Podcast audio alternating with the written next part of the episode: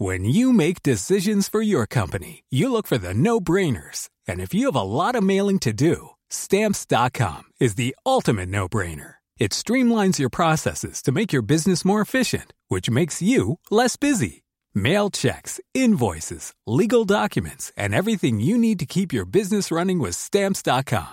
Seamlessly connect with every major marketplace and shopping cart. Schedule package pickups and see your cheapest and fastest shipping options from different carriers. With rates up to 89% off USPS and UPS rates. And with the Stamps.com mobile app, you can take care of mailing and shipping wherever you are. Make the same no-brainer decision as over 1 million other businesses with Stamps.com. Sign up with Code PROGRAM for a four-week trial, plus free postage and a free digital scale. No long-term commitments or contracts. That's Stamps.com.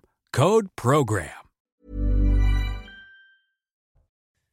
Bonjour, il est un petit peu plus de 10 heures, soyez les bienvenus, vous êtes sur CNews, je suis très heureux de vous retrouver pour Midi News Weekend, nous sommes ensemble jusqu'à 13 heures. Dans quelques instants, j'aurai le plaisir d'accueillir Nassima Djebli, porte-parole de la gendarmerie nationale, j'évoquerai avec elle la formation des gendarmes réservistes, mais tout de suite, place à l'info avec Adrien Spiteri.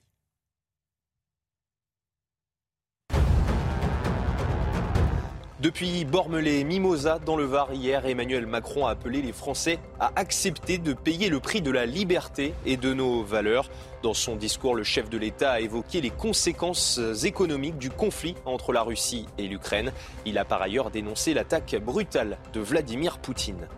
La circulation sera difficile ce week-end sur les routes de France. Bison Futé a classé rouge la circulation dans le sens des retours. Dans le sens des départs, ce samedi est classé rouge en région Auvergne-Rhône-Alpes et orange sur le reste de l'Hexagone. Le pic d'affluence est attendu entre 11 et 14 heures aujourd'hui.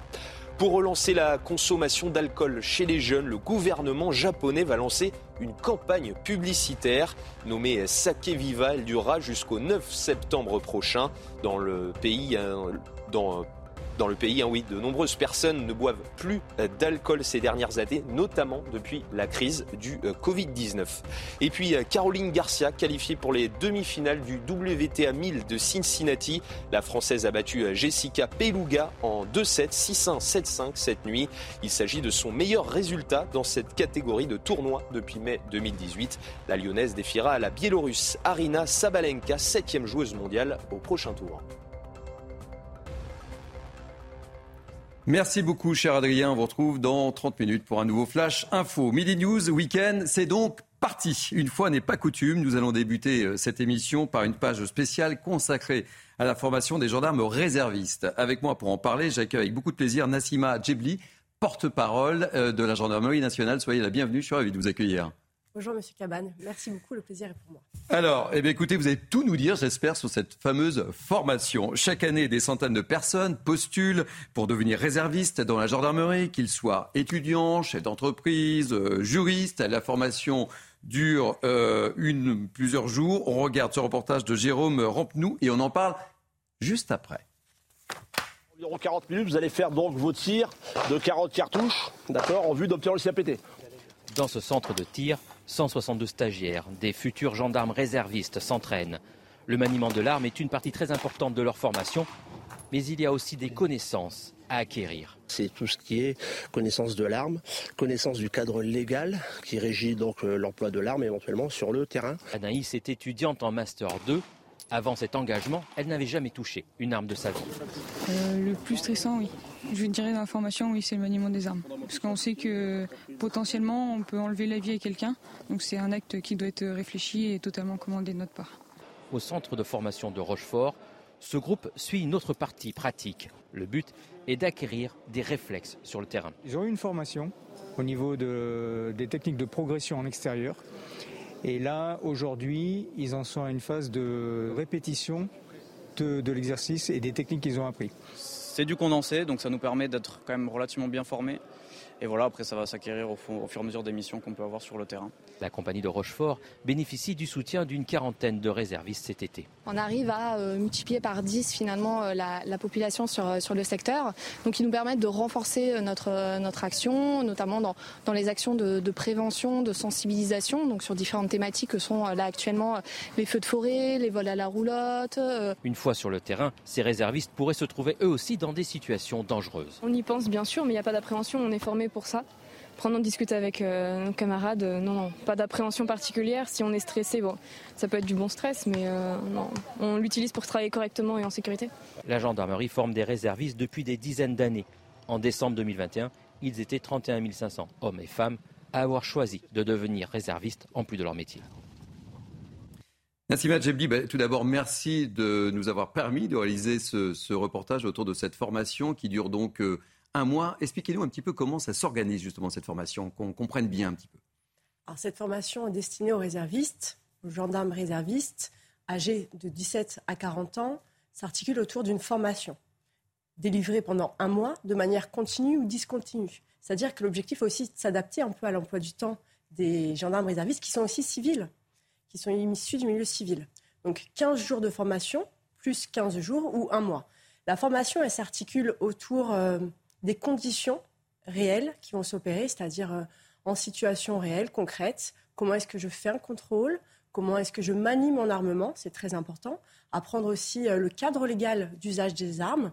Il y a aussi tout le volet déontologie, éthique. Comment est-ce qu'on aborde quelqu'un? Voilà, avoir le contact, vraiment euh, du savoir-être et du savoir-faire. C'est ce qu'on apprend euh, durant euh, cette formation. Alors, notre journaliste Jérôme Rampenou, avec lequel je me suis entretenu hier pour préparer cette émission, me disait aussi qu'au cours de, ce tournage, il a vu qu'il y avait des, jeunes, des, mineurs qui participaient. Et parfois, ça suscitait des, des vocations, c'est ça? Tout à fait. On peut avoir des enseignants, mais aussi avoir leurs élèves. On peut avoir des chefs d'entreprise comme des agriculteurs. Et cette formation est aussi destinée aux jeunes âgés de 17 ans qui peuvent justement intégrer en parallèle, euh, en parallèle de, leur, de leurs études pour justement aussi donner un peu de sens, davantage de sens à leur vie, donner un peu d'engagement pour la population. Voilà, c'est vraiment euh, donner du sens à son quotidien. Alors, euh, vous le savez, cette formation dure depuis 99, c'est ça, hein, chez vous chez, Nous avons des réservistes depuis 1999, donc ça fait plus de 20 ans aujourd'hui que nous travaillons ensemble, en synergie avec les gendarmes d'Active et ensuite les gendarmes réservistes. Ah, vous, le, savez, euh, la police nationale s'est elle aussi lancée euh, dans une formation de police de réservistes. Objectif, effectivement, recruter 30 000 réservistes d'ici 2030. Euh, et certains syndicats de police s'alarment du fait qu'on puisse utiliser l'arme. ça se passe comment chez vous? Sur le terrain, on ne fait pas la différence entre un gendarme réserviste et un gendarme d'active. C'est pour ça qu'au niveau de la formation, on ne fait pas de différence. On a le même socle de formation. Il y a la formation initiale, donc c'est un mois de formation et ensuite il y a une formation continue. Les gendarmes viennent sur leur journée de jour réserve et sont formés. Sont formés à l'intervention professionnelle, au maniement de l'arme, au contrôle. Et sur le terrain, les jeunes n'arrivent pas comme ça, euh, ils sont encadrés. Ils sont encadrés soit par des gendarmes d'active, soit euh, par des gendarmes réservistes qui ont de l'expérience. Parce qu'il y a toute cette notion aussi de, de hiérarchisation chez nous. C'est-à-dire qu'il y a un chef de patrouille donc, qui va donner des ordres. Voilà. Donc sur le terrain, on travaille ensemble en bonne synergie parce que le citoyen ne fait pas la différence et en interne, on ne fait pas la différence. On est vraiment euh, très, très à cheval sur le niveau d'exigence aussi en termes de formation.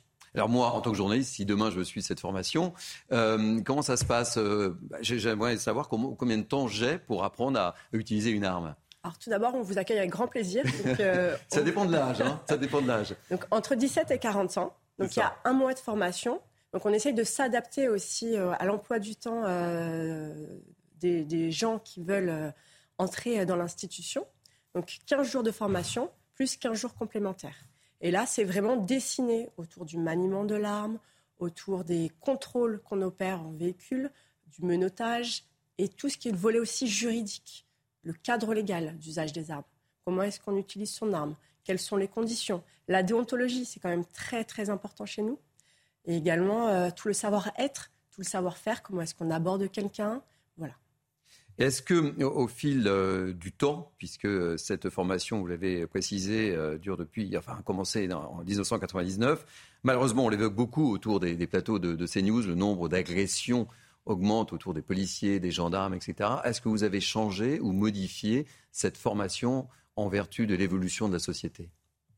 On a un niveau euh, d'exigence en termes de formation, mais cette formation, elle est aussi évolutive dans le temps, que ce soit pour les gendarmes d'active comme les réservistes. On densifie notre formation. Sur le terrain, les gendarmes réservistes patrouillent, mais pas loin, il y a d'autres gendarmes. On monte en puissance ensemble, les gendarmes d'actifs comme les réservistes. On travaille vraiment en, synergie, ensemble. Ils ne sont pas mis de côté. On est vraiment complémentaires. Et le chef opérationnel, parce que j'étais encore en commande de compagnie euh, il y a un mois, on dessine toute notre manœuvre, que ce soit pour la sécurisation d'une feria, pour la sécurisation euh, d'un événement particulier, ou ne serait-ce que euh, pour agir aussi sur un événement atypique qu'on a vu avec les incendies. Il y a le peloton de vigilance forêt qui a été monté. Donc en fait, on dessine toute notre manœuvre en prenant en compte tous nos hommes, tous nos militaires, réservistes et d'actifs. est-ce que les réservistes peuvent partir seuls sur le terrain? Ils peuvent partir seuls sur le terrain parce qu'ils ont un socle de formation, une expérience, une expertise. On a un chef de patrouille qui est gradé réserviste mais qui a aussi accumulé de l'expérience. Alors, on parlait, je parlais d'agression. On, sait bien qu'un un professionnel euh, est habitué. Euh, mais est-ce qu'un réserviste peut avoir euh, le même degré d'anticipation et de réaction en cas d'agression? Alors c'est vrai qu'on patrouille à plusieurs. On n'est pas seul sur le terrain. Et les gendarmes réservistes qui ont des questionnements, parce qu'on discute aussi avec eux, on répond à leurs questions. L'objectif, en fait, est de traduire sur le terrain ce que l'on a appris en école, en formation, et aussi on est encadré. Il y a des ordres qui sont donnés. Regardez euh, tel angle quand, on patrouille, regardez ceci, faire attention à tel élément. Voilà. Il y a des ordres en continu qui sont donnés, il y a un véritable accompagnement. Et quel bilan tirez-vous de, cette formation? Est-ce que vous sentez euh, un certain engouement? On sent un engouement, notamment euh, de la part de la jeunesse, qui est primordial parce qu'elle insuffle une nouvelle énergie. D'ailleurs, euh, j'aimerais passer un message, j'en profite. N'hésitez pas, pour les jeunes de, 17 ans, engagez-vous, on vous attend avec grand plaisir, que ce soit pour la formation de réservistes ou la formation de gendarmes adjoints volontaires. Mais on travaille ensemble et on sent cette énergie et cette volonté de, communier avec euh, la gendarmerie parce que les réservistes sont une véritable richesse non seulement parce qu'ils vivent là où ils travaillent, c'est aussi de faciliter en fait leur démarche. Donc ils connaissent le terrain, ils connaissent la population et des fois ils nous informent même de certaines situations. Par exemple, un agriculteur qui va nous dire bah voilà, on est en période de sécheresse, euh, il se passe tel et tel événement, ça serait peut-être bien aussi d'adapter euh, d'adapter la sécurisation. Donc ça, les chefs vont le prendre en compte et on va adapter le dispositif. On va multiplier les patrouilles du coup sur le secteur pour faire attention. Eh bien, écoutez, Nassima Djebli, le message est passé. Je rappelle que vous êtes porte-parole de la gendarmerie nationale. J'étais ravi de vous accueillir ce matin et on en reparlera très prochainement. Tout de suite, euh, on va passer euh, au titre de euh, ce Midi News Weekend, puisque je vais accueillir d'autres invités autour de ce plateau. Nous allons aborder un nouveau refus d'obtempérer qui s'est déroulé à Paris. Un chauffeur récidiviste a été remis en liberté. Est-ce normal? On en parle. Nous reviendrons aussi sur cet autre refus d'obtempérer qui s'est déroulé à Vénissieux. Bilan un mort, un blessé grave. Nous serons en direct avec l'avocat d'un policier blessé. Euh, il avait disparu des médias euh, durant les vacances. Emmanuel Macron a fait sa rentrée hier à Bormes-les-Mimosas euh, pour le 78e anniversaire du débarquement en Provence. Je demanderai à mes invités de juger cette première sortie officielle de rentrée. Et puis on parlera aussi des restaurateurs. 25% des entreprises euh, ayant contracté un PGE, un prêt garanti par l'État, ne serait pas en mesure de rembourser. Voilà le menu de ce Midi News Week-end. Je suis ravi d'accueillir mes invités en ce Midi News Week-end. J'accueille avec beaucoup de plaisir Patrice Arditi, journaliste. Bienvenue, cher Patrice. Albert Batty, entrepreneur et essayiste. Ravi de vous accueillir à nouveau. Et j'accueille aussi Jean-Philippe Dugoin-Clément, vice-président UDI de la région Île-de-France. Bienvenue à vous trois. On va débuter par cette nouvelle affaire de refus d'obtempérer qui s'est déroulée dans la nuit de mardi à mercredi à Paris. Le chauffeur était sous l'emprise de l'alcool et de la drogue. Il s'est lancé dans une course-poursuite avec la police. Il a traîné son agent euh, accroché à sa portière sur plusieurs mètres. Après avoir été arrêté, il a été remis en liberté jeudi en attendant son procès le 13 septembre prochain. Euh, récit des faits, Maureen Vidal, Olivier Gandloff, Inès Alicane. On en parle juste après. Il est 2 heures du matin dans la nuit de mardi à mercredi, à Porte de Clichy, dans le 17e arrondissement de Paris, quand les policiers de la brigade anticriminalité décident de contrôler une voiture avec trois hommes à son bord. L'un des policiers s'approche du véhicule et pose sa main sur la poignée de la porte.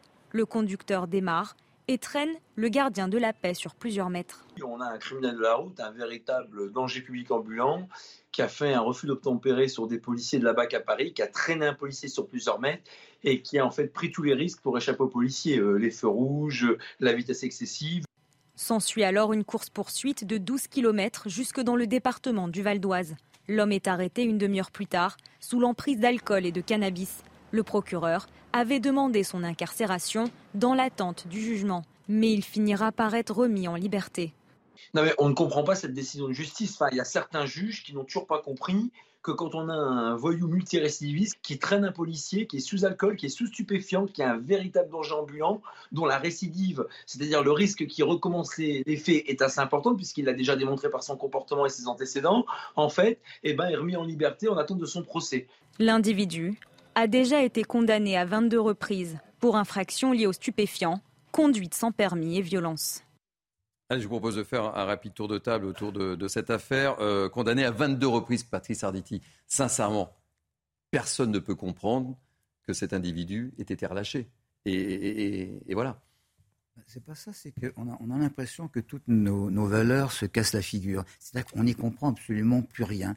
D'un côté, on va, on va, punir quelqu'un qui n'a pas fait grand-chose, et puis de l'autre, eh bien, on va laisser aller un, individu de ce genre. Qu'est-ce que vous voulez que les Français, les, Français puissent comprendre à une affaire pareille? C'est scandaleux. Alors, on pourrait faire des grands gestes en disant c'est scandaleux et taper sur la table, mais c'est surtout incompréhensible. Un procureur qui demande quelque chose de tout à fait naturel, c'est que cette personne qui a quand même commis quelque chose de très très grave, hein, en plein dans l'actualité, euh, euh, le procureur il demande son incarcération et, et cette, cette incarcération, elle n'est pas concrétisée c'est anormal. C'est à se demander si euh, les, juges euh, sont sous l'emprise de stupéfiants. J'en sais rien. Hein. Je n'attaque personne. J'ai pas donné de nom d'ailleurs. Hein. mais, mais, il vaut, il vaut mieux. Mais j'ai quand même quelques noms. Mais j'ai quand même quelques noms. Je, veux dire, c'est scandaleux et c'est même, je cherche un mot, minable. Euh, Albert Batty, 22 condamnations, entre autres pour stupéfiants, conduite sans permis, violence, etc vous mettez à la place des Français qui voient ça. Et en plus, euh, c'est le, 13, le 13 septembre qu'il doit comparaître. Rien ne nous dit que le 13 septembre, euh, cet homme sera présent. Bon, j'en ai discuté, qu'on connaissait le sujet euh, avant l'émission avec mon, ami Jean-Michel, qui est avocat à la retraite. il m'a expliqué quelque chose, Patrick. il faut bien comprendre que 22 récidives, à partir du moment où vous commettez un acte, on vous met par exemple un an de sursis ou même un enferme vous avez fait votre peine, elle n'est plus prise en compte. Il faut le comprendre. Donc si vous voulez, il y a du droit. Je vous entendais parler, j'entends, hein, je, comprends qu'on euh, puisse avoir de l'émotion, mais n'oublions pas qu'on a affaire à des professionnels. On, doit quand même respecter euh, la profession des magistrats, euh, des avocats aussi, et comprendre qu'ils font leur boulot. Ils appliquent des règles, ils appliquent des lois. C'est scandaleux. Évidemment, 22 récidives, vous mettez ce chiffre-là, je suis né un 22 oui, juin, je le comprends, j'adore ce chiffre. donner ce chiffre. Mais il est, il est, pour les gens, comme vous le disiez, comment on peut le comprendre? C'est du droit. Alors je vais vous dire quelque chose. Refus d'obtempérer. Euh, l'actualité nous le montre en ce moment. on en parlera au cours de cette émission. Voilà, on va en parler. On est toujours en attente de la justice. Mais allez parler aux magistrats. Ils me disent, mais encore une fois, vous voulez quoi? Qu'on outrepasse nos fonctions ou pas Vous avez en face de vous des gens qui sont professionnels, qui appliquent le droit. Vous savez quoi Je parle avec eux. Des fois, ils disent, mais on aimerait les condamner. Moi, j'ai une amie magistrate, je me souviens, elle m'a dit, mais Albert, je vais te dire une vérité entre nous. J'aimerais systématiquement les envoyer en prison. Je voudrais écouter la réaction de Jean-Philippe Dugoin-Clément sur cette, euh, décision euh, du juge de relâcher cet individu c'est quelque chose qui est évidemment choquant, euh, qui est difficilement compréhensible pour les Français. Enfin, il y a un policier qui a été traîné sur euh, une dizaine de mètres. On est à 12 km de course-poursuite, 22 euh, récidives. Dit comme ça, c'est quelque chose qui est choquant et incompréhensible. Après, la réalité, c'est que je ne connais pas le dossier, pas plus qu'aucun d'entre nous. Sur quel dossier le non, juge... Pas juste non, mais, évidemment. Non, mais sur quel dossier le juge a-t-il été amené à prendre sa décision? Et ce que je ne voudrais pas, c'est qu'on ait une sorte de procès de la justice qui soit fait ici sur sur un cas particulier parmi des dizaines ou des centaines d'autres sur un dossier au fond dont on ne connaît pas le fond. Euh, sur les faits qui sont donnés, c'est quelque chose de profondément choquant. Après, je pense que ça pose aussi la question qui sont ceux des moyens de la justice. Euh, est-ce que le report du jugement n'est pas aussi lié d'une certaine manière aux moyens dont disposent les magistrats, aux moyens dont dispose la justice? Mais ce qui est vrai, c'est qu'une décision de ce type est absolument incompréhensible, choquante et contribue à créer euh, une distanciation entre les citoyens et l'État. Oui, mais imaginez, je le disais là, il doit comparaître le 13 septembre. Il est multirécidiviste. Qu'est-ce qui nous prouve que le 13 septembre, cet homme va arriver Bonjour, c'est moi, j'arrive, je suis là. Ça, on, verra, bien, mais je, veux bien comprendre, je veux bien comprendre, d'accord? 22 cas de, récidive. Euh, il a payé, il aurait payé ses dettes à la société. Dire, il a été puni ou pas, enfin, il a été condamné ou pas condamné. En tout cas, il a effectivement payé ses dettes à la société. Mais il y a des termes qu'on entend extrêmement souvent. C'est défavorablement connu hmm. de, la police. À partir du moment où il y a un juge, je veux dire, je ne suis pas juge, vous deux, non, ou trois non plus, ou trois non plus, mais on sait très très bien qu'un juge, justement, il va euh, euh, donner un certain nombre de directives en, en fonction de, de, de ce qu'il peut penser. Bon, et lorsqu'il a quelqu'un qui, certes, a payé sa dette ou ses dettes à la société, est, quand même défavorablement connu, il a peut-être intérêt à préserver la société. Or, dans ce cas euh, euh, de, refus d'obtempérer, ce, type est d'une dangerosité extrême. Et le juge décide quand même de, le laisser partir. C'est ça que je n'arrive pas à comprendre. Mais si nous avons souhaité euh, l'aborder sur, sur CNews, c'est justement en vertu du dossier de cet individu, 22, 22 condamnations, quoi. Oui, je le répète, encore une fois, on a affaire à des juges qui font leur job. Comme euh, le disait euh, Clémence, c'est pas, on va, va pas faire le procès de la justice. Il faut la comprendre, la justice. Alors, on est toujours en attente. Je l'entends sur tous les plateaux, quelle que soit la chaîne, quel que soit le média. Euh, que fait la justice Et les sanctions? Les sanctions, elles sont là. Les sanctions, elles sont adaptées. Moi, je pense, et on va l'aborder tout à l'heure, et je, risque de choquer dans mes propos, mais euh, on a un refus d'obtempérer. On a, et ça c'est amusant, vous comprenez pas qu'à un moment donné, vous allez faire des voyous qui sont euh, comme vous et moi, et qui comprennent exactement le droit. Et je vais vous dire, certains l'étudient. Vous avez affaire à des personnes qui se disent, bon, de toute façon, pourquoi je vais refuser d'obtempérer? Parce que voilà les sanctions. Voilà ce qui va se passer. Certains prennent des avocats, les avocats leur disent bon ben voilà, le maximum c'est ça. Là, vous êtes tous choqués parce qu'à un moment donné, on a des lois en France et que personne, personne, je dis bien, ne veut absolument prendre les devants et de dire bon, vous savez ce qu'on fait? On arrête. Au-delà d'un certain nombre, je prends un exemple tout bête, hein, mais au-delà d'un certain nombre, par, exemple, de, de, de, bêtises, on arrête de dire, bah, même si vous en avez fait, vous avez fait un certain nombre de bêtises, Bon, ça y est, vous êtes fiché et vous êtes fiché à vie. On ne remet pas les compteurs à zéro. Donc il y a des choses à prendre conscience par rapport à ces personnes-là. Vous pouvez comprendre un peu aussi l'exaspération euh, des policiers, notamment du policier qui a été ah, parce que vous pensez que je la, comprends Non, non, non, c'est une question que je vous pose. C'est une question que je vous pose. Évidemment que je, la comprends. Euh. Vous vous mettez à la place des policiers qui disent bah, super, euh, le policier qui a été traîné, ben voilà, et, il est libéré et on attendra la suite du feuilleton le 13 septembre. Vous le disiez tout à l'heure, on va, l'aborder. Oui, mais on va l'aborder tout à l'heure. Qu'est-ce qui se passe aujourd'hui? Je vous le dis, on le répète à longueur de journée, donc j'ai pas envie d'être répétitif. Mmh, mmh, C'est-à-dire mmh. que les sanctions, on voit bien qu'elles sont pas adaptées. Ok? Donc qu'est-ce qui se passe? C'est ce qui est en train de monter un petit peu dans les esprits. Vous n'avez pas vu que euh, le dernier événement, c'est celui-là qu'on va aborder tout à l'heure? Bon, ils ont, ils ont tiré. Personne, personne ne la ramène. Pourquoi? Dans le cadre de l'exercice de leur fonction, ils étaient en légitime défense Vous savez quoi? Ça va, avoir des, ça va avoir des conséquences chez les voyous. Il s'avère que j'ai parlé avec certains amis qui m'ont dit, tu sais Albert, quand même là, avant on avait le droit de se barrer, euh, parce qu'ils sont intelligents. Hein. Mhm. On n'obtempère pas parce que, savez quoi? Il se disait il y a quelques mois, quelques années, en tout cas moi, je, il y a quelques années, je ne sais pas si c'était encore euh, d'actualité, mais ils n'ont pas le droit de nous poursuivre. La police n'a pas le droit de nous poursuivre. On est en France, il y a un problème je de peux loi. me barrer. Il y a un problème de loi. Je sais pas si c'est un problème de loi, parce que c'est pas la, la loi ne dit pas qu'ils n'ont pas le droit de les poursuivre. C'est pas ça qu'elle dit la loi. La loi elle dit que comme sur tous les plateaux télé, on entend les gens dire ah ben c'est c'est quand même scandaleux qu'ils aient pu euh, dégainer. Mais il faut moi moi je prends les gens à témoin, les téléspectateurs, et je leur dis mais vous voulez quoi? On les laisse dégainer ou pas? La question elle est là parce qu'on parle de sanctions, on parle de justice, mais je vous dis parlez justement, on va en parler après. Ah oui, oui, je confirme. Je voudrais qu'on entende très rapidement, parce que le, on, on va marquer la première pause, euh, Jean-Philippe Dugoin et Clément. Mais non, mais tout ça, ça pose aussi euh, le problème de la protection, de l'accompagnement et du soutien aux forces de l'ordre.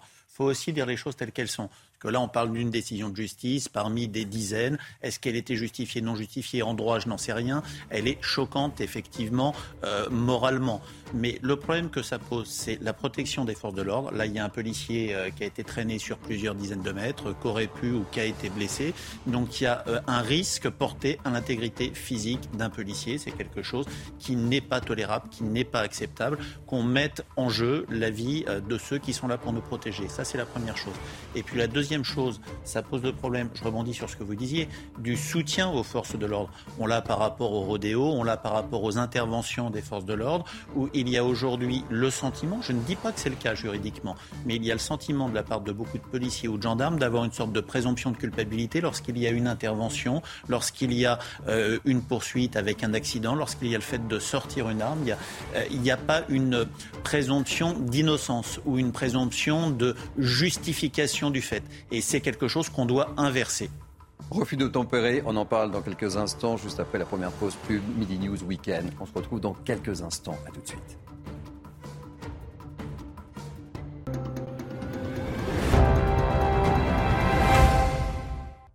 Bienvenue sur CNews, Midi News Weekend se poursuit tout de suite. Place à l'info avec Adrien Spiteri. Emmanuel Macron annonce le lancement du Conseil national de la refondation. Il l'a annoncé hier et promet un dialogue sur les services publics. Emmanuel Macron avait proposé début juin de créer cette instance réunissant les forces politiques, économiques, sociales et associatives du pays. En Ariège, un accident de la route fait 6 morts et 4 blessés. Une collision frontale a eu lieu hier dans la commune de Savignac-les-Armeaux sur la RN20. Parmi les victimes figurent deux mineurs. Une enquête pour homicide involontaire a été ouverte par le parquet de Foix. Et puis Wilfried Apio décroche l'argent sur le 400 mètres haies. Hier au championnat d'Europe multisport à Munich, le Français se classe deuxième derrière le Norvégien Karsten Warholm. La France compte désormais 5 médailles en athlétisme, 2 en argent et 3 en bronze. Merci beaucoup Adrien. Rendez-vous à 11h pour un nouveau flash, Midi News Weekend. Je vous présente mes invités qui m'entourent ce matin jusqu'à 11h30. Patrice Arditi, journaliste que je suis toujours très heureux d'accueillir euh, au sein de ces plateaux. Albert Batty, entrepreneur et essayiste. Et, et Jean-Philippe Dugouin Clément, vice-président UDI de la région Île-de-France. Nous parlions euh, de refus d'obtempérer et euh, on va revenir sur ce qui s'est passé à Vénissieux, près de Lyon. On en a parlé il y a quelques instants quatre policiers qui tentent de contrôler un véhicule signé comme volé. Le conducteur euh, démarre, hein, je vous rappelle les faits, fonce dans leur direction. L'un d'entre eux est percuté par euh, le véhicule, il tire, le passager est décédé. Et le conducteur, qui était dans un état grave, on, on vient de me le signaler, euh, est décédé. Euh, quelle est un peu votre réaction par rapport à, à, à cette affaire, Albert Batty? Bon. On est dans la suite logique de ce qu'on évoquait il y a, il y a deux minutes. Hein. On a quand même deux jeunes Et là, on a deux jeunes qui... euh, sont décédés. Donc, euh, on, est ému. Là, on met pour l'instant les faits de côté. Euh, je vois la famille, je vois les proches, je vois les amis. Bon, là, on a une pensée pour toutes ces personnes. Je suis super attri- attristé hein, que les téléspectateurs le comprennent bien. Maintenant, on en parlait juste avant. Le professionnel reprend le dessus et il vous dit euh, aujourd'hui, voilà, Voilà les conséquences d'un refus d'obtempérer. Voilà jusque où ça peut euh, aller. Perdre la vie parce qu'à un moment donné, euh, vous êtes en infraction, vous faites des choses de façon délibérée. Je pense que c'est un message qui est adressé là. Et c'est un message qu'il faut bien prendre en compte. Si vous me demandez, Albert, mis à part la mort de ces deux jeunes, est-ce que ça te touche que ces personnes, dans le cadre de leur fonction, aient dégainé leur arme de service Non. Patrice Arditi. Tout à fait d'accord avec, euh, avec, avec, Albert. Évidemment, on pensait aux victimes, quelles qu'elles soient, parce que ces, ces deux jeunes gens, euh, en se levant euh, le, le, matin, ne se sont pas dit, un, déjà qu'ils allaient être à l'origine d'un refus d'obtempérer, deux, qu'ils allaient recevoir une balle. Ça, ça, me paraît normal. mais quand on laisse quand même la tristesse de côté, il y a, les faits, ils ont pris leurs responsabilités, ce ne sont pas des, gamins de, de 8 ans ou de, ou, de, ou de 9 ans, ils ont pris leurs responsabilités, ils ont pris des risques. Euh, euh, les, risques, ils ont eu pour conséquence le fait que de, euh, des policiers attaqués se sont défendus. On sait, de quelle manière. Il y avait déjà eu un mort. Le pronostic vital du, du, conducteur était très sérieusement engagé. Malheureusement, il est décédé et, il ne pourra pas répondre justement de ses actes. Euh, c'est vrai, une fois de plus, c'est désolant. Mais moi, maintenant que c'est dit, maintenant qu'on a dit que c'était épouvantable qu'il y ait des victimes, euh, je suis quand même satisfait que des policiers soient sortis de garde à vue parce qu'ils euh, ont fait leur boulot.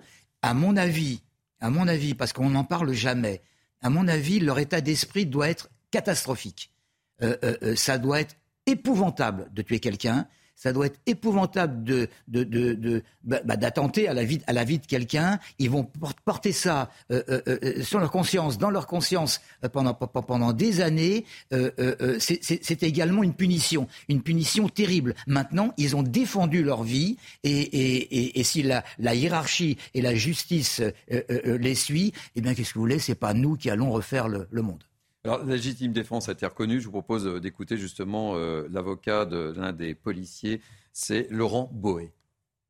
Le procureur de la République a estimé, au, au vu de l'enquête euh, réalisée euh, par, euh, par l'IGPN, que les, le cadre strict de la légitime défense était totalement, tous les éléments étaient réunis et que malheureusement l'issue dramatique euh, que vous savez euh, est la conséquence euh, d'une réaction autorisée par la loi. Malheureusement, on s'est trouvé dans une situation où, les policiers n'avaient d'autre choix pour sauver leur vie que, que d'attenter à, la vie des autres. Je rappelle que, que ces policiers-là font, le choix de ce métier pour sauver des vies. On rentre dans la police d'abord pour sauver des vies, pour aider, pour aider les gens, et, c'est tout à fait tragique d'en arriver à, cette situation. Du moins Clément, donc l'avocat d'un des policiers, donc nous dit que heureusement, la légitime défense a été, reconnue pour eux. Quoi. Ah, première chose, on ne peut être que triste pour euh, les deux victimes. Enfin, avoir deux personnes qui meurent, c'est quelque chose de triste. Avoir de la compassion pour les familles de ces euh, victimes. Euh, ensuite, je crois qu'il y a deux choses. La première chose, c'est que si les policiers ont été amenés à tirer, c'est qu'ils étaient en situation de légitime défense. On n'est pas sur des gens qui fuyaient, on est sur des gens qui leur fonçaient dessus, qui les mettaient en danger. Euh, c'est un policier qui est menacé, peut être amené à se servir de son arme, c'est ce qui a été fait. Et s'ils l'ont fait, c'est d'une certaine manière pour se protéger, pour sauver leur vie. Première chose. Deuxième chose, euh, on ne peut pas, euh, à longueur de temps, dire que euh, la police, la gendarmerie ont besoin d'être soutenus. Et quand un policier fait son travail, essaye de sauver sa vie, crier haro sur le baudet et ne pas les soutenir. Et puis peut-être quand même un point sur ce que disait Patrice Arditi. Je pense que quand on tue quelqu'un, volontairement, involontairement, euh, on le porte en soi toute sa vie. On doit vivre avec. Euh, et les policiers qui sont concernés, ils ont fait leur travail. Euh, ils ont été dans une situation de mise en danger de leur propre vie. Ils ont été amenés à faire un choix sur un choix qui s'est fait en quelques instants de dire est-ce que je sors mon arme ou pas? Est-ce que je réagis ou pas? Est-ce que je tire ou pas? Et ils vont devoir vivre avec toute leur vie. Et moi, j'ai aussi beaucoup de pensées, beaucoup de compassion pour eux et pour leur famille. Il y a toujours cette ambiguïté, hein, puisqu'en fait, euh, les policiers ont été mis en garde à vue. C'est la procédure, euh, Albert Paty. C'est ça, quoi. Oui, d'ailleurs, c'est marrant parce qu'on en, en, discutait avec mon même ami euh, avocat, de ça. C'est toujours un peu bizarre. Oui, c'est ça. Euh, non, mais c'est pas ça. je me demande si on devrait pas. Non, mais la question qu'on s'est posée, en fait, c'est se demander si, dans ce genre de situation, vous pouvez mettre sur le même plan le voyou et le fonctionnaire de police. Parce que la garde à vue, c'est quand même quelque chose de. de, de c'est pas anodin. Bah, ils sont, euh, voilà, ils sont en garde à vue, quoi. Oui, c'est pour ça que je, je, me demande si on ne devrait pas euh, mettre un terme. Alors je, je, dis, on doit automatiquement ouvrir une enquête, on doit enquêter, c'est évident. Mais est-ce que de placer des fonctionnaires en garde à vue, on ne devrait pas revoir ce principe? Ça, c'est la première des choses. Et vous parliez, euh, Patrick, de, de cette personne qui va être marquée. Moi, il y a quelque chose qui m'interpelle, c'est si une même situation se reproduit cette personne a tué quelqu'un dans le cadre de la légitime défense. Mais comment on se comporte derrière? Est-ce que cette personne doit retourner sur le terrain? Est-ce que cette personne doit avoir un suivi? Parce que derrière, ça devient un récidiviste si euh, la situation se reproduisait. C'est complètement... On est dans des situations, je, pense, un peu inédites. Et euh, c'est tout ça, moi, qui m'interpelle. La seule chose que je trouve, je vous dis, peut-être positif, c'est le message envoyé par les fonctionnaires de police qui décident de ne plus se laisser faire, de ne plus être des, des, victimes potentielles ou euh, d'être passifs face à des situations qui sont complètement euh, euh, de l'ordre de, de la dangerosité pure, puisqu'elles peuvent déboucher sur des morts. Et je parle des deux côtés. Hein. Cette, cette, question, je vous la pose aussi, Patrice Arditi, cette cette symbolique de, mettre ces policiers qui, euh, ben voilà, c'était la légitime défense, ils n'avaient pas d'autre choix et se retrouvent en garde à vue. Quoi. C'est un symbole fort. C'est d'autant plus un, un, symbole fort qu'on n'a pas compris euh, à plusieurs reprises euh, la raison pour laquelle on mettait certains de leurs collègues en, garde à vue dans des, dans des, affaires, dans des affaires précédentes. ce qui était épouvantable, c'est de de, constater que, et on a entendu plusieurs témoignages, euh, c'est de constater que pendant des années, je me souviens d'un commandant de police qui disait, pendant 30 ans, en 30 ans, je n'ai jamais sorti mon revolver, jamais mon pistolet, jamais, jamais, jamais, jamais. Et maintenant, il y a des policiers qui se réveillent le matin, qui vont à, leur travail, je ne veux pas faire pleurer les chaumières, mais qui savent que tout peut arriver. Euh, il y a, un changement, comme disait Albert, il y a, un changement de vie. Je, vois ce que vous disiez tout à l'heure. Je pense que le terme de garde à vue pour les forces de l'ordre, pour ce genre de choses, devrait être remanié. Mmh. On ne devrait pas avoir le même terme pour des gardes à vue d'individus dangereux et puis dangereux, je me dis bien de malfaiteurs, hein, bien entendu patentés, et, et, et de ce genre de cas où des représentants des forces de l'ordre euh, euh, ont, commis des gestes qui doivent être étudiés, étudiés par la justice. Mais étudiés par la justice, ça ne veut pas dire qu'ils sont présumés coupables. Or, le terme garde à vue, il implique quand même qu'il y a une présomption de culpabilité. Et ça, je, le garde en travers de la gorge. Euh, je voudrais rappeler quelques, chiffres quand même au moment de ce débat. C'est 26 320 refus d'obtempérer en en 2021. Je rappelle ce chiffre, 26 320. Un refus d'obtempérer toutes les 20 à 30 minutes. Jean-Philippe Dugouin, Clément, c'est énorme. C'est énorme, oui. Oui, c'est énorme. C'est énorme. C'est euh, après, heureusement, on n'est pas systématiquement sur des choses aussi euh, dramatiques que celles qu'on euh, peut voir ici euh, au cas particulier avec ces deux policiers engagés. Voilà. Euh, moi, je crois au-delà de ça, et vraiment, je voulais rebondir sur ce que disaient euh, nos deux autres intervenants. Euh, on ne peut pas avoir, par rapport aux forces de l'ordre, euh, l'usage du droit commun tel qu'aujourd'hui, avec une mise en garde à vue systématique lorsqu'il y a l'usage d'une arme qui doit être fait. on doit avoir une présomption d'innocence sur une procédure pénale, administrative, préalable. S'il s'avère qu'il y a une faute, qu'on passe sur une garde à vue, très bien. Mais on ne peut pas être, vis-à-vis -vis de forces de l'ordre, qui mettent leur vie en jeu, qui s'engagent tous les jours pour la sécurité des autres sur une procédure de droit commun à l'identique de ce que ce serait pour monsieur ou madame tout le monde. Un dernier mot euh, sur euh, ce droit de tempérer avant qu'on change de, sujet et qu'on parle de rodéo. Euh, Albert Paty Oui, un dernier mot. Un dernier mot sur, sur le J'aimerais bien que ce soit quelque chose qui n'arrive plus mais je sais que je dis des conneries. Donc, euh, je, crains que malheureusement, on, soit amené à... reparler de cette thématique euh, sur les plateaux Exactement. J'aimerais, mais.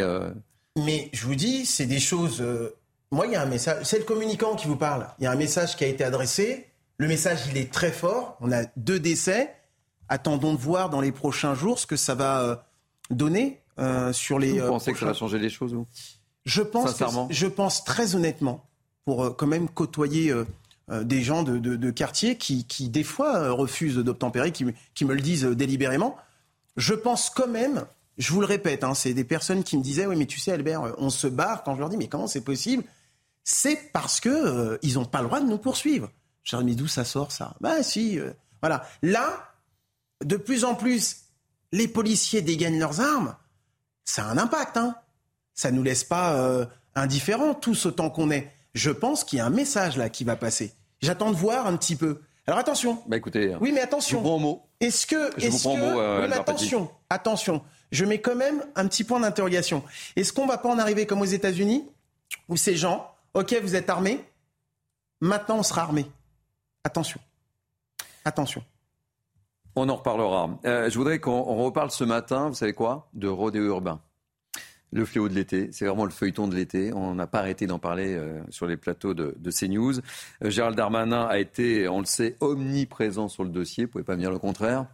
Euh, rappelez-vous, il a, il a réclamé cette semaine l'intensification des contrôles, notamment après qu'une fillette de, de 7 ans ait été renversée par une moto à, à Pontoise. On en a beaucoup parlé ici aussi.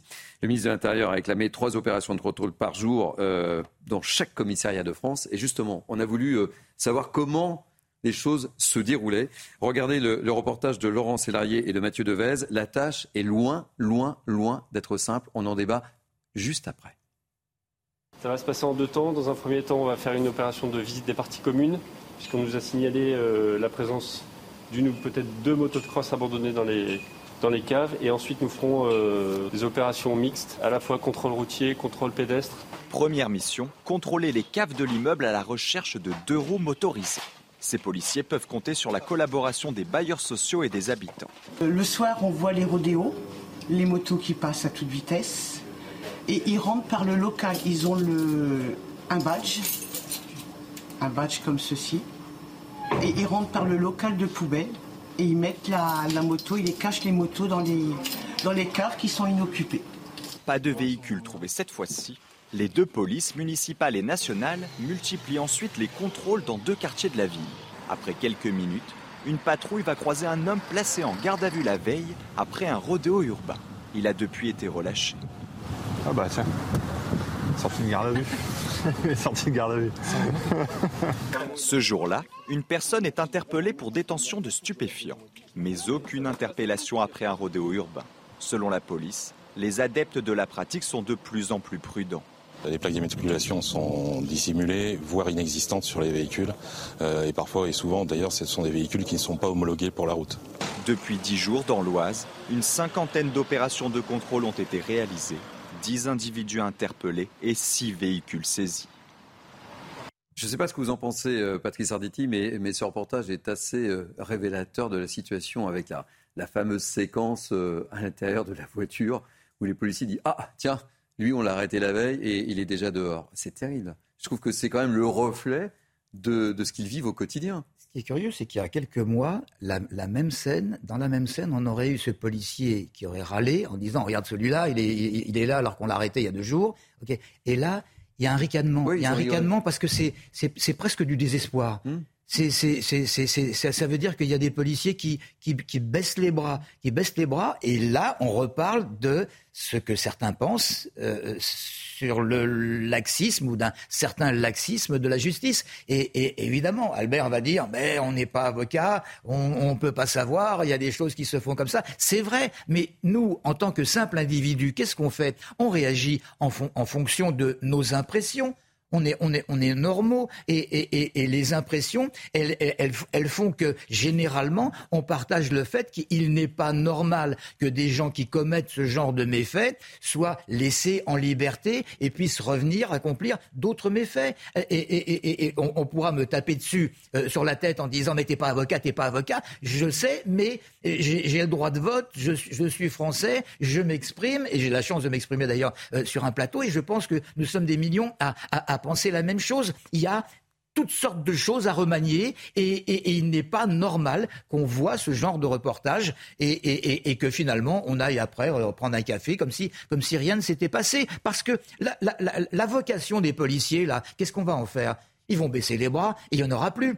Déjà, dans d'autres corporations, eh bien, on, pleure parce que, parce, que, parce que personne ne vient travailler. Mais là, les policiers, ils n'en peuvent plus. Ils n'en peuvent plus. Ils sont, ils ne sont pas sécurisés, ils gagnent pas beaucoup d'argent, euh, ils n'ont pas beaucoup de, ils n'ont pas beaucoup de moyens, et, finalement, on a l'impression que c'est la cinquième roue du carrosse. Ça n'est pas normal.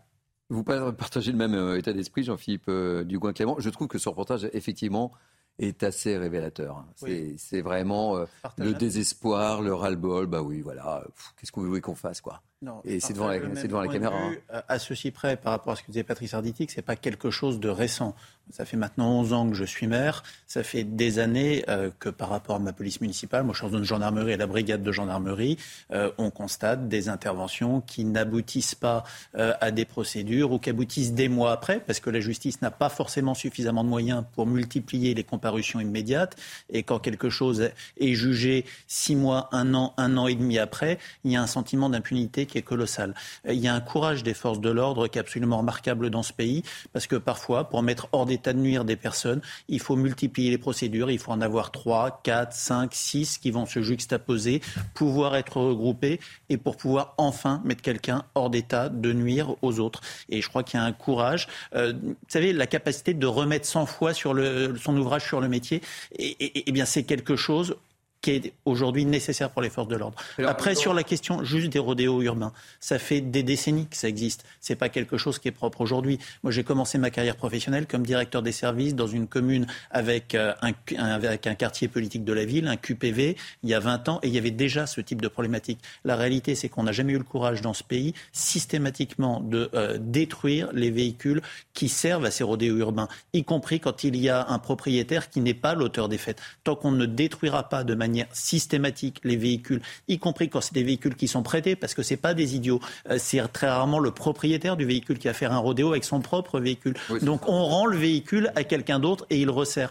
Donc tant qu'on n'aura pas une destruction systématique du véhicule dans les 48 ou 72 heures, quasiment par décision administrative du préfet, on n'en sortira pas. Et on aura le même feuilleton tous les étés. Ça fait 20 ans que ça dure. Oui, mais Jean-Philippe Dugoin, euh, euh, Clément, on en a parlé autour de ce plateau. C'est vrai que parfois aussi, ce sont des véhicules qui ont été dérobés. Donc le dindon de la farce, c'est pour. Non, mais il, arrive que ce soit des véhicules volés. Dans ce cas-là, quand il y a eu une plainte qui a été enregistrée avant, il peut être rendu. Quand c'est des véhicules qui ne sont non homologués, euh, qui sont euh, euh, prêtés, parce que c'est très souvent le cas, la cote-part de véhicules volés qui servent à des rodéos urbains, qui servent à faire des wheelings au pied des immeubles, comme c'est arrivé à Pontoise avec ce fait divers avec la petite qui a été renversée, c'est assez rarement des véhicules volés. Ça arrive. La réalité, c'est que le plus souvent, c'est des véhicules qui sont entre guillemets prêté et donc ça permet parce que c'est la façon de contourner la réglementation ça permet euh, à la personne euh, de récupérer le véhicule derrière. Il faut empêcher que cela soit possible. Le seul biais c'est la destruction systématique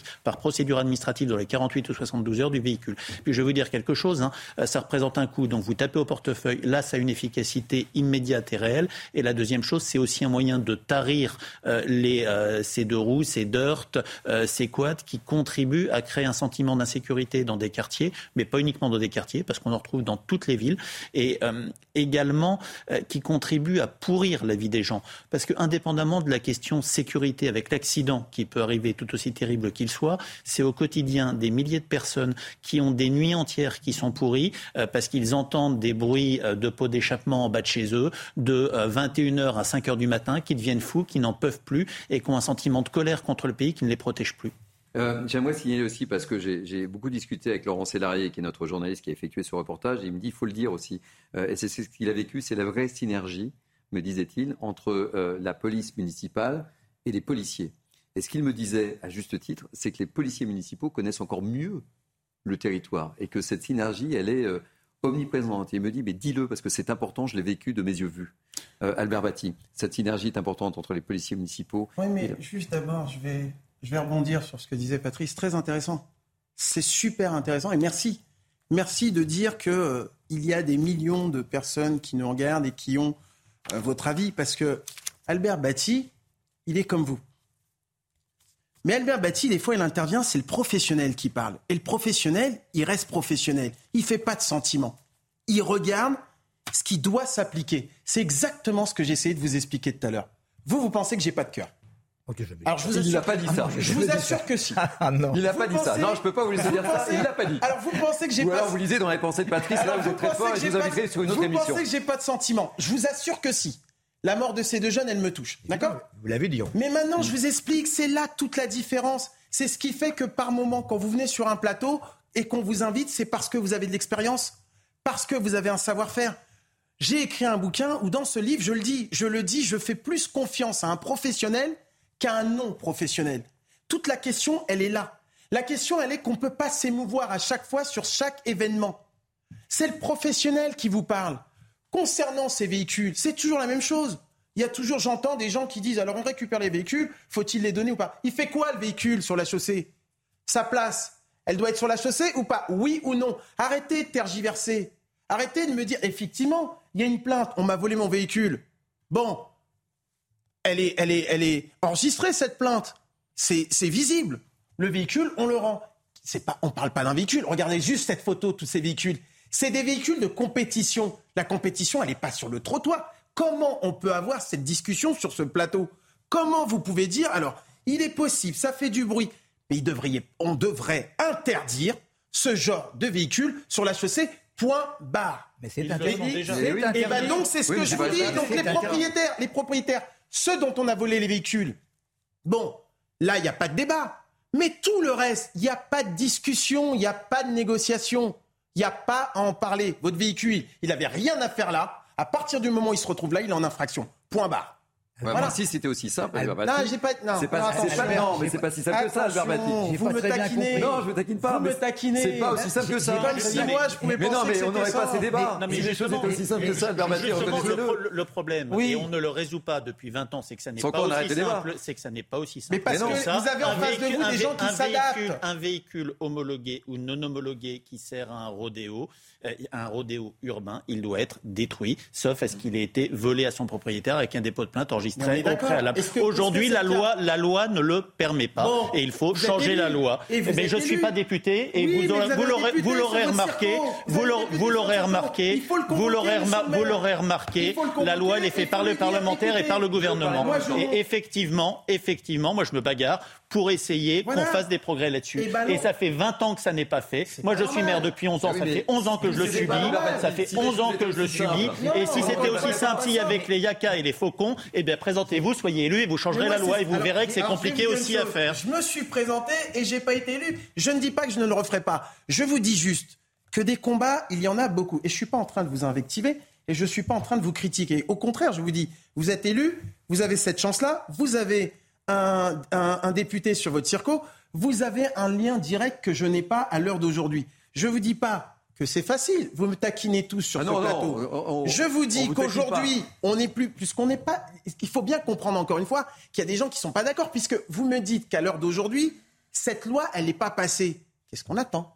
Pourquoi on discute de ça? Quand est-ce qu'on dit. Alors, prenez la caméra, vous appelez les députés, là, vous leur dites directement je fais une réunion prochainement le sujet de débat, ce sera ça, et vous me passez la loi. Euh, très rapidement, parce qu'on va marquer une pause. Pas très bien compris, là, être envolé là. Oui, dites-moi. Parce que j'ai jamais fait de rodéo de ma vie. Hein. Moi, je parlais de, des impressions que le, le, le, vulgum pécus, Monsieur Tout le Monde, il, peut avoir. On est tous d'accord sur le fait que euh, les rodéos sont interdits, les rodéos sont interdits, que certaines, euh, certains d'ailleurs, certaines motos n'ont pas le droit d'être sur une route normale, hein, elles doivent être dans les forêts ou, ou, les choses comme ça. On est tout à fait d'accord qu'il faut réadapter la loi. On est tout à fait d'accord qu'il faut se débarrasser des motos de manière à ce que les gens ne puissent pas euh, continuer euh, euh, à faire ça. Cela dit, la question de Thierry, il faudrait y revenir, c'était sur euh, la, promiscuité, la complicité, le compagnonnage entre euh, policiers et, policiers nationaux et municipaux. Et là, nous avons un élu, nous avons, nous avons, un maire, nous avons un maire sur ce plateau, hum. et la police municipale y connaît très très bien. Oui. Jean-Philippe. Messieurs, par rapport à messieurs, synergie, messieurs, alléluia. Messieurs, oui. Euh, je note que Albert Batti sera prochainement candidat à la députation. Non, pas encore. C'est sur Il a été. Voilà, mais, euh, potentiellement. Euh, par la suite, on verra. Par la suite, ok. Midi 12 week-end se poursuit. On se retrouve dans quelques instants. À tout de suite. Bienvenue sur CNews, il est quasiment 11h, Midi News Weekend se poursuit, nous sommes ensemble jusqu'à 13h, tout de suite le Flash Info avec Adrien Spiteri. Le conducteur de la voiture à l'origine du refus d'obtempérer à Vénissieux est décédé. Son pronostic vital était engagé depuis jeudi soir. Pour rappel, deux policiers avaient tiré sur le véhicule qui refusait de se soumettre à un contrôle. Le passager avait lui été tué sur le coup. Placé en garde à vue, les deux agents ont été remis en liberté. Le prix européen du gaz poursuit sa hausse. Le TTF néerlandais, référence du gaz naturel en Europe, s'échangeait pour 257 euros le mégawattheure hier, un record.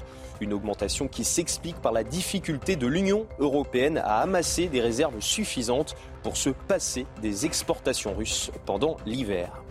Pour relancer la consommation d'alcool chez les jeunes, le gouvernement japonais va lancer une campagne publicitaire nommée Sake Viva. Elle durera jusqu'au 9 septembre prochain. Dans le pays, le nombre de personnes qui ne boivent pas d'alcool a augmenté ces dernières années, notamment depuis la crise du Covid-19. Et puis Caroline Garcia qualifiée pour les demi-finales du WTA 1000 de Cincinnati. La Française a battu Jessica Pegula en 2-7, 6-1, 7-5 cette nuit. Il s'agit de son meilleur résultat dans cette catégorie de tournoi depuis mai 2018. La Lyonnaise défiera la Biélorusse Arina Sabalenka, septième joueuse mondiale, au prochain tour. Merci beaucoup, Adrien. Euh, on se retrouve dans 30 minutes pour un nouveau Flash Midi News Weekend. Se poursuit, je vous représente mes invités qui m'accompagnent jusqu'à 11h30. Patrice Arditi, Albert Batty et Jean-Philippe Dugoin-Clément. Tiens, messieurs, vous savez de, quoi, qui on va parler? On va parler d'Emmanuel Macron qui effectuait euh, hier, on va le dire, un peu sa, rentrée des classes euh, à l'occasion de la cérémonie euh, du 70e anniversaire du débarquement en Provence à Bormes-les-Mimosas. Je vais vous passer plusieurs extraits de, son discours. Ce qui m'intéresserait, c'est un peu de décrypter, c'est un peu la vocation de ce Midi News Weekend, de savoir comment, vous trois, vous avez perçu cette première intervention à travers trois extraits que, que j'ai choisis. On écoute le premier extrait et on se fait un petit tour de table. À l'heure où nous nous rassemblons pour convoquer le souvenir d'une guerre du passé, que nous rendons hommage à des héros de notre histoire. Je voudrais d'abord avoir quelques mots pour saluer le cœur et le courage de plusieurs braves de notre temps. Pour tous nos sapeurs-pompiers mobilisés en Corse, dans le Var et sur tous les territoires alentours, comme l'ensemble du territoire national qui a pu être sinistré.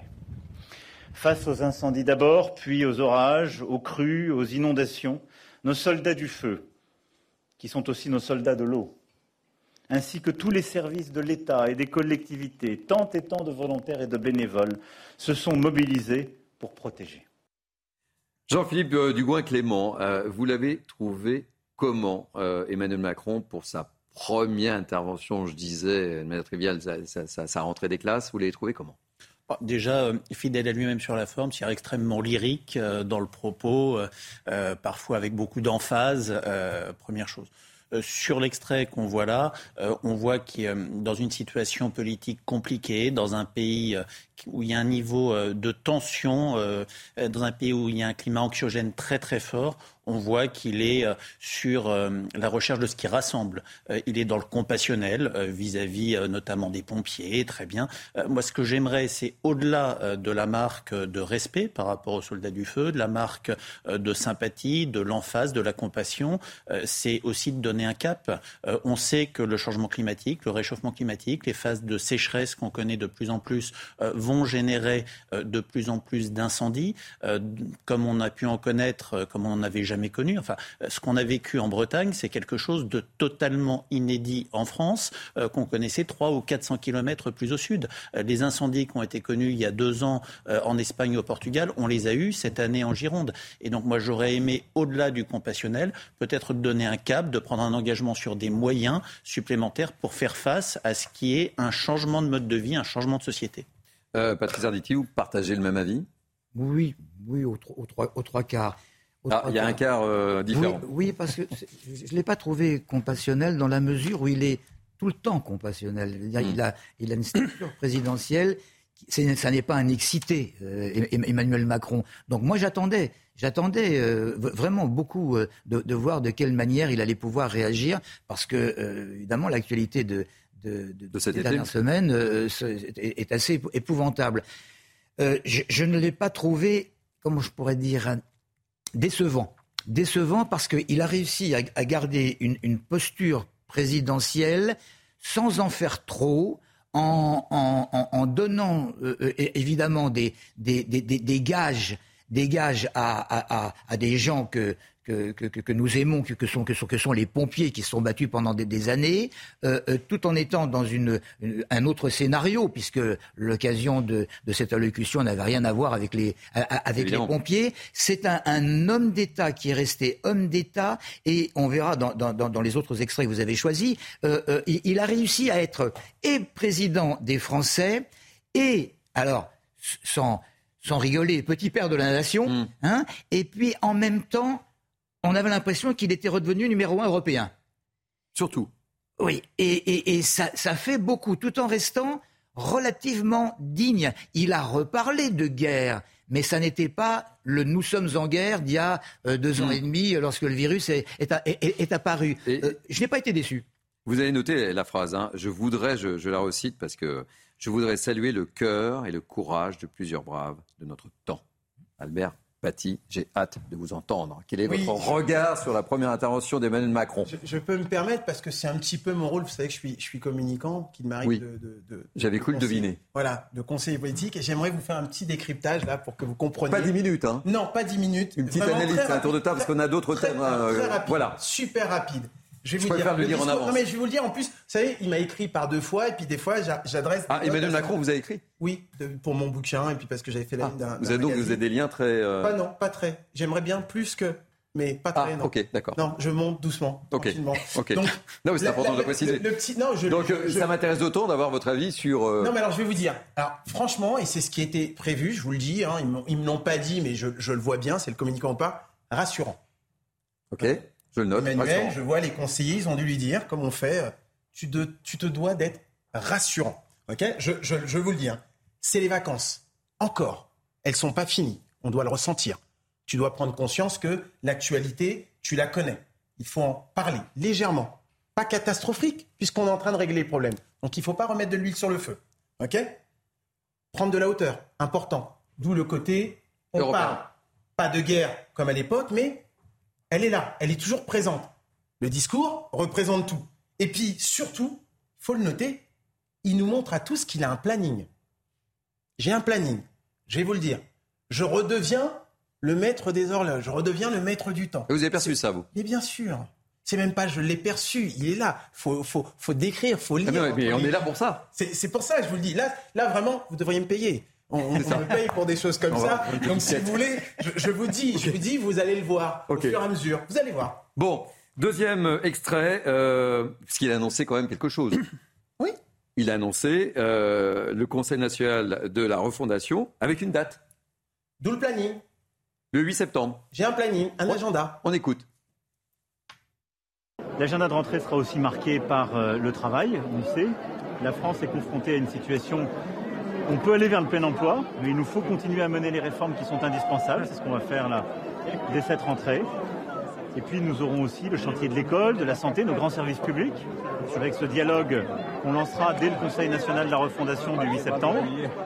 Et puis enfin les fonctions régaliennes, la sécurité, l'immigration. vous voyez, on va avoir beaucoup de choses qui vont continuer de, de nous faire travailler, faire travailler le Parlement, le gouvernement, l'ensemble de nos élus. Nous devons être Françaises Français au chevet de notre pays unis pour nous rendre pour être plus forts.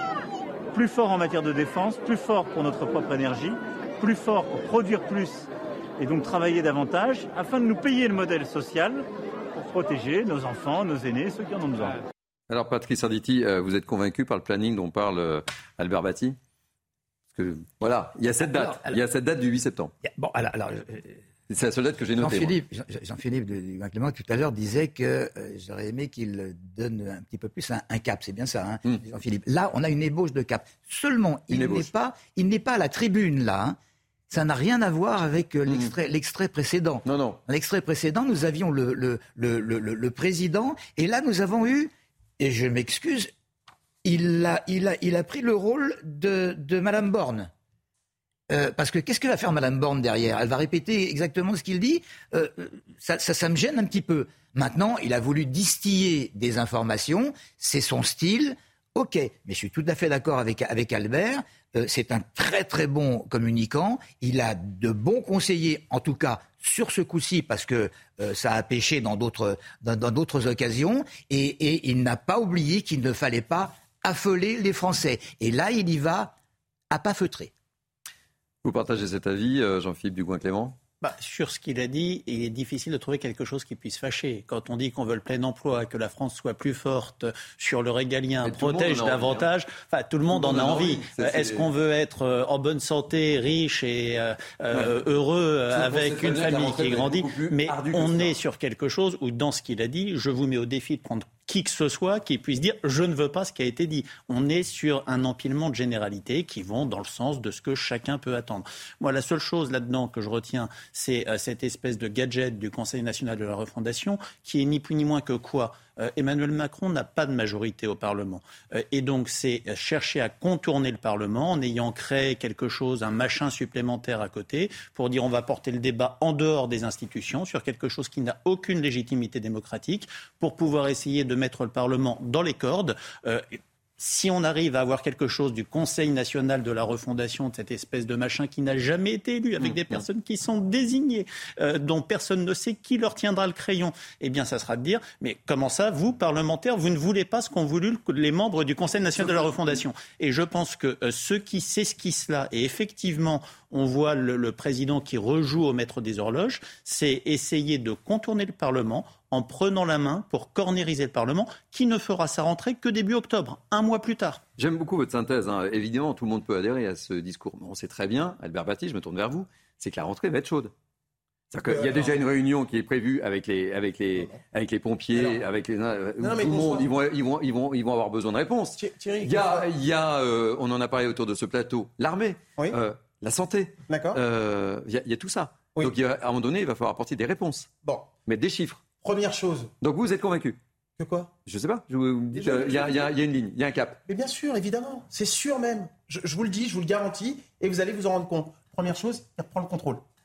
Ça aussi, je ne voulais pas le dire tout à l'heure, euh, l'extrait nous le montrait. Le patron, c'est moi.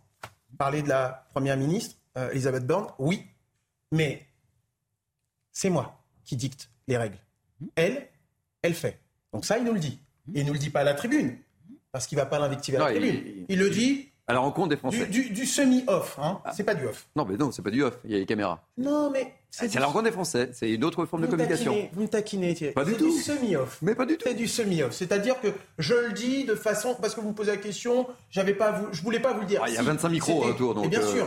C'était bien. Euh, c'est un off contrôlé quand même. C'était prévu. Macron, il a tout gagné. Pourquoi Macron, il a tout gagné?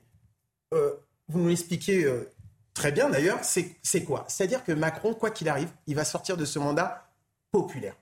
Pourquoi?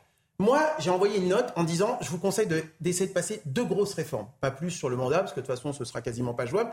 Mais quoi qu'il arrive, le gouvernement, vous n'avez pas la majorité absolue, les gens vous suivent parce que vous allez mettre un espèce d'ultimatum. Moi, je fais le nécessaire. Vous voyez bien, c'est bloqué. Ce ne sera pas lui. Il est au-dessus maintenant.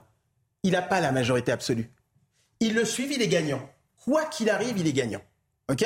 Et je vous annonce quelque chose. Je vous annonce quelque chose et tous me prendre pour un fou. Non, non. Mais Emmanuel Macron envisage de faire quelque chose qui n'a jamais été fait en France. Je vous le dis très sincèrement parce que c'est aussi dans ce sens-là que j'ai envoyé des notes. Le mandat, il va le finir de façon populaire. Je vous le dis. Il va attendre 5 ans. et Emmanuel Macron est capable de se représenter. Je vous l'annonce sur ce plateau. On prend note euh, avec euh, Jean-Philippe et, Patrice. Allez, Je vois que le temps presse. Euh, dernier extrait où il parle de, la guerre en Ukraine. La guerre est revenue à quelques heures de nos frontières sur le sol européen. Je m'entretenais encore il y a deux jours avec le président Zelensky et il y a quelques heures, ce matin même, avec le président Poutine, pour chercher à obtenir les indispensables engagements permettant d'assurer la sécurité en matière nucléaire sur le sol de l'Ukraine. Et je veux ici que nous ayons une pensée pour le peuple ukrainien, qui résiste héroïquement aux assauts terribles de l'armée russe et de ses supplétifs. Cet extrait, euh, Patrice Arditi, ça, donne sens à ce que vous évoquiez, cette stature européenne qu'il souhaite euh, avoir et sur lequel il brille plutôt d'ailleurs. Oui, mais ça suscite également l'inquiétude. Parce que les Français n'y comprennent absolument plus rien. Euh, nous avions un, président Macron qui était copain de Poutine. ça Là, ça faisait au moins trois mois qu'il ne se parlait plus. Ça hein. s'est détérioré. Il est très ami avec le président ukrainien il tape sur Poutine, et puis d'un seul coup, on a effectivement cette menace euh, nucléaire, et il refait ami-ami avec Poutine, ce qui est quand même extrêmement curieux lorsqu'on voit de quelle manière Poutine peut réagir. Il devrait carrément écraser Macron et ne, ne, plus souvenir de son nom. Hmm. J'ai très très peur qu'il se passe quelque chose que nous ne sachions pas. J'ai très très peur que euh, euh, euh, à propos de cette menace nucléaire, les choses soient déjà un petit peu enclenchées et nous avons des mouvements d'approche et du président ukrainien et de Poutine, assez tolérants pour l'instant, ce qui est, je le répète, très curieux, et du président Macron. On est en train de nous préparer à un petit quelque chose. Je peux me tromper, mais je suis inquiet. Jean-Philippe Dugoin-Clément. Oui, je serais tenté de dire que sur les trois extraits, c'est la part un peu anxiogène euh, du discours, pour le coup, euh, avec euh, deux volets. Le premier, c'est effectivement cette peur du nucléaire. fin février, quand le conflit a démarré, il y a eu une peur réelle en France et dans beaucoup de pays occidentaux. Une puissance nucléaire qui intervient, des centrales nucléaires concernées. Et, je rappelle quand même que l'armée russe est rentrée dans le périmètre de Tchernobyl. Euh, il y a eu cette peur qui a été évacuée. Et là, depuis quelques jours, avec euh, les, combats qui euh, reviennent autour de Zaporizhzhia, eh bien, revient cette crainte d'un accident. Alors, c'est la le marquant, comment Jean-Philippe Dubois-Clément, c'est que Vladimir Poutine a accepté hier. Hein, Bien sûr, hier que une enquête de l'énergie atomique envoie une mission à la, fameuse centrale Bien sûr, mais on, voit d'une part cette peur-là. Et puis la deuxième partie euh, angoissante euh, qu'on peut avoir euh, pour les Français, c'est aussi de préparer à un automne et un hiver qui va être extrêmement compliqué. on a connu depuis le début de l'année une inflation absolument galopante. On est à 6% d'inflation. on a un pouvoir d'achat des Français qui diminue. Alors certes, on va vers le plein emploi, mais enfin quand on revalorise le point d'indice des fonctionnaires de 4% et que l'inflation est de 6, faut pas avoir fait Polytechnique ou l'ENA mmh. pour se rendre rendre compte que le pouvoir d'achat globalement diminue. On est sur un coût de l'énergie qui va en augmentant de manière absolument incontrôlée. Et je pense qu'il y a aussi de la part du président le fait de commencer à préparer l'opinion sur le fait qu'un euh, conflit quel qu'il soit, que ce soit un conflit militaire, que ce soit un conflit économique. Nous ne sommes pas en guerre militairement, mais nous sommes en guerre économiquement. C'est quelque chose qui a des conséquences et des conséquences qui peuvent être très lourdes sur les ménages. Donc il y a ce volet préparation des esprits et là, on est sur le volet un peu moins rassurant et un peu plus anxiogène de l'intervention présidentielle. C'est pour ça que j'ai choisi ces trois extraits pour voir un peu l'évolution euh, et, le rôle d'Emmanuel Macron. Un dernier mot, euh, parce que je vois que le temps tourne et je voudrais euh, vous interpeller sur un, un, autre sujet qui, à mon avis, un petit peu plus léger, mais pas aussi léger qu'on va lire. Euh, Alors, juste une chose, euh, Patrice, le en même temps, on connaît euh, Emmanuel Macron pour ça. Donc, jouer sur tous les tableaux, il est très fort pour ça. Puis moi, il y a quelque chose qui m'amuse, dans lequel je ne voudrais pas tomber. Des gens brandissent toujours le drapeau de la peur avec le, nucléaire. Ça, c'est systématique. Chaque fois qu'il y a un conflit aujourd'hui, bah, de toute façon, maintenant, on est tous quasiment en possession de la force nucléaire. Donc, on vient, on brandit ce drapeau parce que c'est quelque chose de très simple à faire. Et puis, très honnêtement, dernière chose aussi, j'entendais un humoriste euh, qui disait ça hein, sur les réseaux sociaux. Et honnêtement, chaque fois, tous les problèmes, c'est l'Ukraine. C'est la guerre en Ukraine. Mm. L'inflation, c'est la guerre en Ukraine. Les problèmes de, des orages, c'est la guerre en Ukraine. Euh, tu as un problème dans ton appartement, c'est la guerre en Ukraine.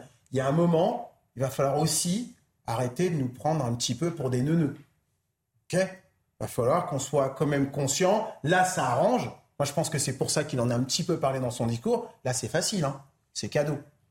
Il y a un problème en Ukraine, on a une inflation, c'est lié. Tout le monde le dit que c'est lié. Ouais, oh. n'est pas à l'origine de, ces problèmes en Ukraine. Il y a des conséquences. Je suis d'accord, mais bon, ça va. J'ai un problème de, avec mon frigo, c'est l'Ukraine. Il ah, faut, se détendre. Hein. Hum. Il faut pas, il faut pas exagérer. Bah, pas J'exagère pas trop, mais maintenant là, pour, pour conclure, parce qu'on arrive à la fin, de l'émission, on attendait tous, euh, euh, posait la question est-ce qu'il allait quand même dire un petit mot sur euh, euh, l'attentat contre Salman Rushdie, pas un mot. Euh, euh, pas, pas, un mot. Alors je sais que certaines personnes pensent que c'est voulu parce qu'on serait en train de négocier avec l'Iran.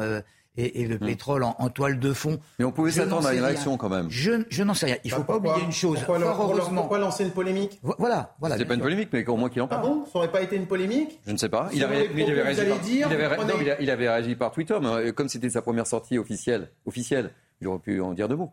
Je crois que fort heureusement, fort heureusement, on attendait, on attendait euh, de, connaître l'état de santé de Salman Rushdie. Il s'en sort, on ne mm. sait pas comment, mais il s'en sort. On a craint le pire. Je pense qu'Emmanuel Macron aurait parlé si malheureusement mm. Euh, Salman Rushdie n'était plus. Euh, ça n'est pas le cas, donc il est passé dessus. Il est passé dessus parce que il il est au-dessus de ça avec des grands. Quand vous dites qu'il y a un planning, qu'il y a un calendrier, vous voulez pas entendre. Il en parlera. Hein. On en parlera. Il nous reste 4 minutes 39. Euh, je voudrais euh, vous poser une question pour terminer euh, cette première partie de Midi News Weekend. La question est simple. Sommes-nous les pires touristes du monde? Sommes-nous les pires touristes du monde? Un policier français nous partage son expérience lors de ses vacances en Espagne sur les réseaux sociaux sous le pseudonyme de Rida Cops. Il nous raconte le regard qui est porté sur nous par ses confrères espagnols. Regardez, on en parle très rapidement. Je voulais qu'on termine sur quelque chose un petit peu plus léger, quoique. Les gars, je suis en vacances en Espagne. Il y a, un truc qui m'a choqué. Enfin, un truc. Franchement, c'est le comportement des Français. Les mecs, ça vient en équipe, ça roule dans des locations, ça roule n'importe comment, ça grille. Et tout ça en s'affichant fièrement français, genre, musique à fond française, etc. Donc forcément, les étrangers, ils ont un, regard sur nous qui, euh, qui, est, qui est négatif, en fait. Et le pire dans tout ça, c'est que, répondez-moi juste à cette question. J'ai croisé des collègues policiers, les euh, Mossos euh, d'Esquadra. J'ai bien parlé avec eux.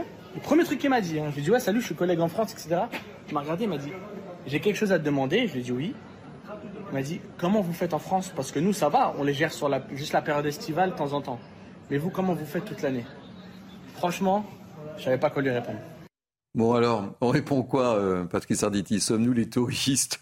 Bon, c'est, il s'appelle Ridacops, hein, euh, donc voilà. Moi, je, crois qu'il faut, faut pas exagérer quand même, parce que tout le monde, tous ceux qui ont été euh, au Baléares, par exemple, en, Espagne, savent très très bien qu'il vaut mieux être touriste français sur la plage que touriste allemand sur la plage, parce que quand on commence à boire de la bière à 6 heures du matin et qu'on n'a pas fini à, à, 2 heures du matin le, suivant, le suivant, ça c'est les, ça c'est les Allemands, pas tous, et, évidemment. Moi, Faites attention, vous allez faire des amis là. Hein. ça me moi, ce qui m'intéresse, c'est qu'effectivement, on a mauvaise presse à l'étranger. Euh, c'est vrai, c'est vrai qu'on est râleur, on est terriblement râleur, on est pour certains, on est radin, mais là, c'est surtout les États-Unis parce que la politique du pourboire qui n'est pas enclenchée, il euh, y, a une petite différence. Mais ce qui m'intéresse le plus, moi, c'est qu'on est également euh, séducteur. Et tant que les Français resteront séducteurs, eh bien, ça ira. C'est l'homme aux cheveux blancs. Philippe, Jean-Philippe Dugouin-Clément, pardon, excusez-moi. Non, il y a deux choses. Il y a un aspect un peu euh, amusant, si on le prend au deuxième degré, ce que, ce que, disait Patrice. Et il y a un volet un peu moins amusant. On a une partie de la société française qui ne va pas bien, qui ne respecte plus rien, qui dérive. Et ce qu'on connaît en France, ce qu'on vit en France, ce qu'on subit en France, ben on est également amené euh, à le subir ou à le faire subir à l'étranger. Albert Bati, le mot de la fin sur ce sujet, ça vous inspire Je vais juste faire un parallèle. On dit euh, les Français sont racistes. Le plat préféré des Français, c'est le couscous. Donc, vous voyez, c'est un petit peu de se dire. C'est, moi, je trouve que c'est plutôt pas mal hein, qu'on puisse parler des Français. On sait bien que c'est pas tout à fait vrai. Euh, moi, je suis chauvin, je vous le dis très honnêtement. Ils sont très contents de nous voir. Moi, j'ai beaucoup voyagé. J'ai beaucoup voyagé, j'ai vécu ailleurs. Et je peux vous dire une chose. Euh, oui, vous êtes à l'heure. oui, vous avez le melon mais quand même, on aime vous avoir parce que vous aimez discuter, parce que on n'est pas que radin. On est radin sur, euh, oui, les pourboires, on n'a pas la culture du, pourboire. Mais par contre, je peux vous dire que en matière de location, en matière de, euh, de, culture, de se déplacer euh, sur certains sites, on est très très présent. Moi, je peux vous garantir qu'ils adorent nous avoir, les Français. Mais moi, je trouve que le constat, je ne sais pas ce que vous en pensez, mais le constat est quand même. bon, voilà, c'était une façon de terminer cette première partie, mais c'est pas très valorisant pour les Français quand même. C'est un angle. Il a, en fait, on a toujours l'habitude d'aller à l'étranger puis de comparer l'herbe est plus, vert, plus verte ailleurs. Arrêtez, soyons, soyons un petit peu. Vous disiez, terminons sur une bonne note. Oui, on adore la France, on adore être français. Hein Et puis le français, s'il râlait pas, s'il n'était pas un petit peu chiant par moment, il serait plus français. Donc. Euh, bon, eh bien, écoutez, ainsi se termine euh, cette première partie de Billy 12 Weekend. Je remercie euh, Patrice Sarditi, journaliste. Toujours un plaisir de vous avoir. J'aime bien quand vous parlez de la séduction des Français. Albert Batti, futur député. On en prend note tous les trois. On verra, on suivra vos. Voilà. Et on a noté aussi que vous étiez en relation avec le président de la République. Mais écrit deux je, fois. Je ne m'y attendais pas. Je, l'ai découvert quand je voulais qu'on décrypte euh, la, stratégie de Emmanuel Macron. de temps en temps, j'envoie des notes. Très bien. Et Jean-Philippe Dugoin-Clément, vice-président UDI de la région Île-de-France. Merci de votre participation active. Billy 12 Weekend se poursuit. Nous sommes ensemble jusqu'à 13h. Ne quittez pas. À tout de suite. Ravi de vous retrouver pour la deuxième partie de Mini News Weekend. Nous sommes ensemble jusqu'à 13h. Dans quelques instants, je vous présente mes nouveaux invités qui vont m'accompagner. Mais tout de suite, place à l'info avec Adrien Spiteri. Depuis Bormelais-Mimosa dans le Var hier, Emmanuel Macron a appelé les Français à accepter de payer le prix de la liberté et de nos valeurs. Dans son discours, le chef de l'État a évoqué les conséquences économiques du conflit entre la Russie et l'Ukraine. Il a par ailleurs dénoncé l'attaque brutale de Vladimir Poutine. En Ariège, un accident de la route a fait 6 morts et 4 blessés. Une collision frontale a eu lieu hier dans la commune de Savignac-les-Armeaux sur la RN20. Parmi les victimes figurent deux mineurs. Une enquête pour homicide involontaire a été ouverte par le parquet de Foix. Et puis Wilfried Apio décroche l'argent sur le 400 mètres haie. Hier au championnat d'Europe multisport à Munich, le Français se classe deuxième derrière le Norvégien Karsten Warholm. La France compte désormais 5 médailles en athlétisme, 2 en argent et 3 en bronze. Merci beaucoup Adrien Spiteri. On vous retrouve tout à l'heure à midi, midi 12 week-end, à la dernière ligne droite jusqu'à 13h avec un nouveau plateau d'invités que je vous présente tout de suite. Sabrina Medjumber, essayiste et directrice de l'école supérieure du Conseil en images. Je suis toujours très heureux de vous accueillir sur mes plateaux. Merci. Soyez la bienvenue. C'est un plaisir. Merci. Euh, Jean-Baptiste Giraud, directeur de la rédaction d'économie matin.fr, j'ai tout bon? Merci pour votre accueil, vous avez tout bon. Bon, c'est parfait. Et Émeric Guisset, secrétaire général adjoint du Cercle de réflexion. Soyez le bienvenu, cher Émeric. On va débuter euh, par cette nouvelle affaire euh, de refus d'obtempérer qui s'est déroulée dans la nuit de mardi à mercredi à, Paris. Le chauffeur était sous euh, l'emprise de l'alcool et de la drogue. Il s'est lancé dans une course-poursuite avec la police. Il a traîné un agent accroché à sa portière sur plusieurs mètres. Après avoir été arrêté, il a été mis en liberté jeudi en attendant son procès qui devrait avoir lieu le 13 septembre prochain. Récit des faits, Maureen Vidal, Olivier Gandloff et Inès Alicane. On en parle il est 2 heures du matin dans la nuit de mardi à mercredi, à Porte de Clichy, dans le 17e arrondissement de Paris, quand les policiers de la brigade anticriminalité décident de contrôler une voiture avec trois hommes à son bord. L'un des policiers s'approche du véhicule et pose sa main sur la poignée de la porte. Le conducteur démarre et traîne le gardien de la paix sur plusieurs mètres. On a un criminel de la route, un véritable danger public ambulant, qui a fait un refus d'obtempérer sur des policiers de la BAC à Paris, qui a traîné un policier sur plusieurs mètres et qui a en fait pris tous les risques pour échapper aux policiers, euh, les feux rouges, la vitesse excessive. S'ensuit alors une course-poursuite de 12 km jusque dans le département du Val d'Oise. L'homme est arrêté une demi-heure plus tard, sous l'emprise d'alcool et de cannabis. Le procureur avait demandé son incarcération dans l'attente du jugement, mais il finira par être remis en liberté. Non mais on ne comprend pas cette décision de justice. Enfin, il y a certains juges qui n'ont toujours pas compris que quand on a un voyou multirécidiviste qui traîne un policier, qui est sous alcool, qui est sous stupéfiant, qui a un véritable danger ambulant, dont la récidive, c'est-à-dire le risque qu'il recommence les, faits, est assez important puisqu'il l'a déjà démontré par son comportement et ses antécédents, en fait, eh ben, est remis en liberté en attente de son procès. L'individu a déjà été condamné à 22 reprises pour infractions liées aux stupéfiants, conduite sans permis et violence. Bon ben voilà, Sabrina Medjemer, je rappelle, euh, condamné à 22 reprises euh, pour infraction liée aux stupéfiants, conduite sans permis et violence, etc., etc. Il est dehors euh, et normalement, il comparaît. Le 13 septembre. Normalement, le 13 septembre. Absolument. moi, je ne peux que souscrire hein, aux propos de, de Mathieu Vallet qui s'échine en permanence à à comment dire à défendre euh, le, comment dire la gravité des faits et l'incapacité de la justice à pouvoir euh, justement faire son travail là comme on, l'observe au demeurant. C'est un épiphénomène que l'on voit se banaliser euh, de plus en plus dans la société. Hein, ça c'est une évidence. ce qui Là, il m'apparaît en fait un seul mot, je pense, au nom de, millions de Françaises, c'est le mot stupéfaction. Comment un, un délinquant condamné 22 fois. C'est quand même ubuesque. Il est condamné 22 fois. Il est multirécidiviste. Il se permet encore d'agir en toute impunité. Il est, euh, euh, comment dire, euh, assigné devant le tribunal correctionnel et de surcroît, il est relâché avant son incarcération le 13 septembre. C'est surréaliste. Et ça pose encore une fois toujours le même problème auquel les policiers, justement, n'arrêtent pas de discourir, c'est-à-dire l'applicabilité des peines.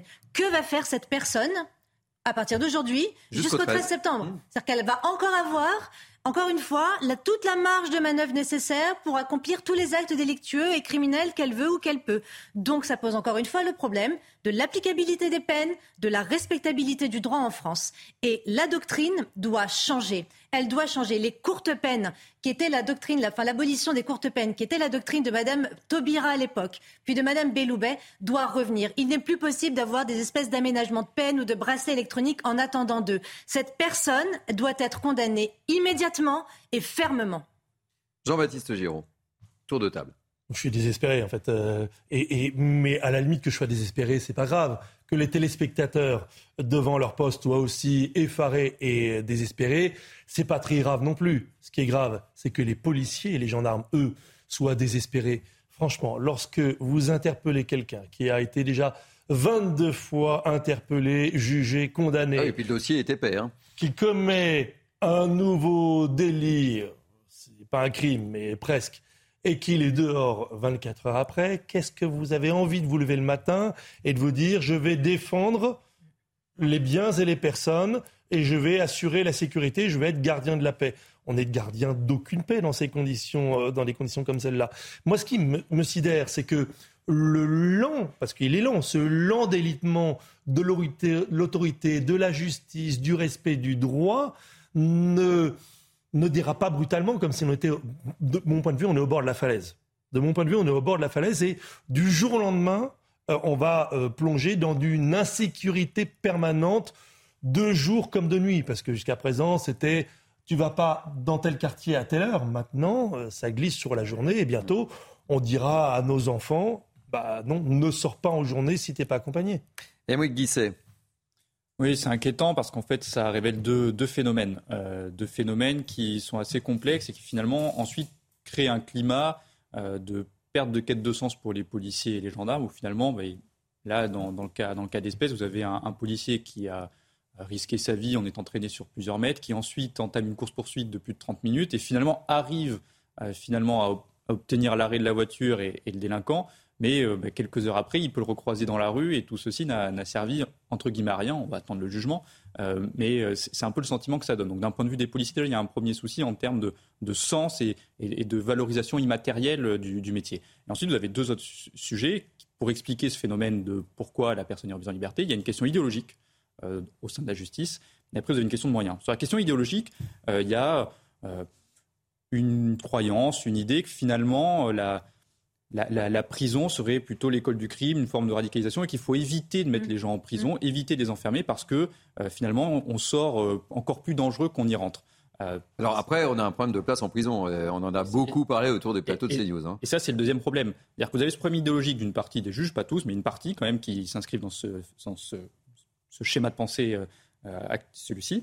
Et après, vous avez la question des moyens, où finalement, il n'y a pas assez de place euh, dans les maisons d'arrêt, il n'y a pas assez de place en prison, et que finalement, est-ce que pour un refus d'obtempérer, vous mettez la personne en, prison ou pas, alors que vous avez euh, d'autres affaires qui sont encore plus graves, euh, parce que vous avez parfois des, tentatives d'homicide, des choses encore plus, encore plus graves. Donc il y a aussi cette question des moyens, du nombre de places.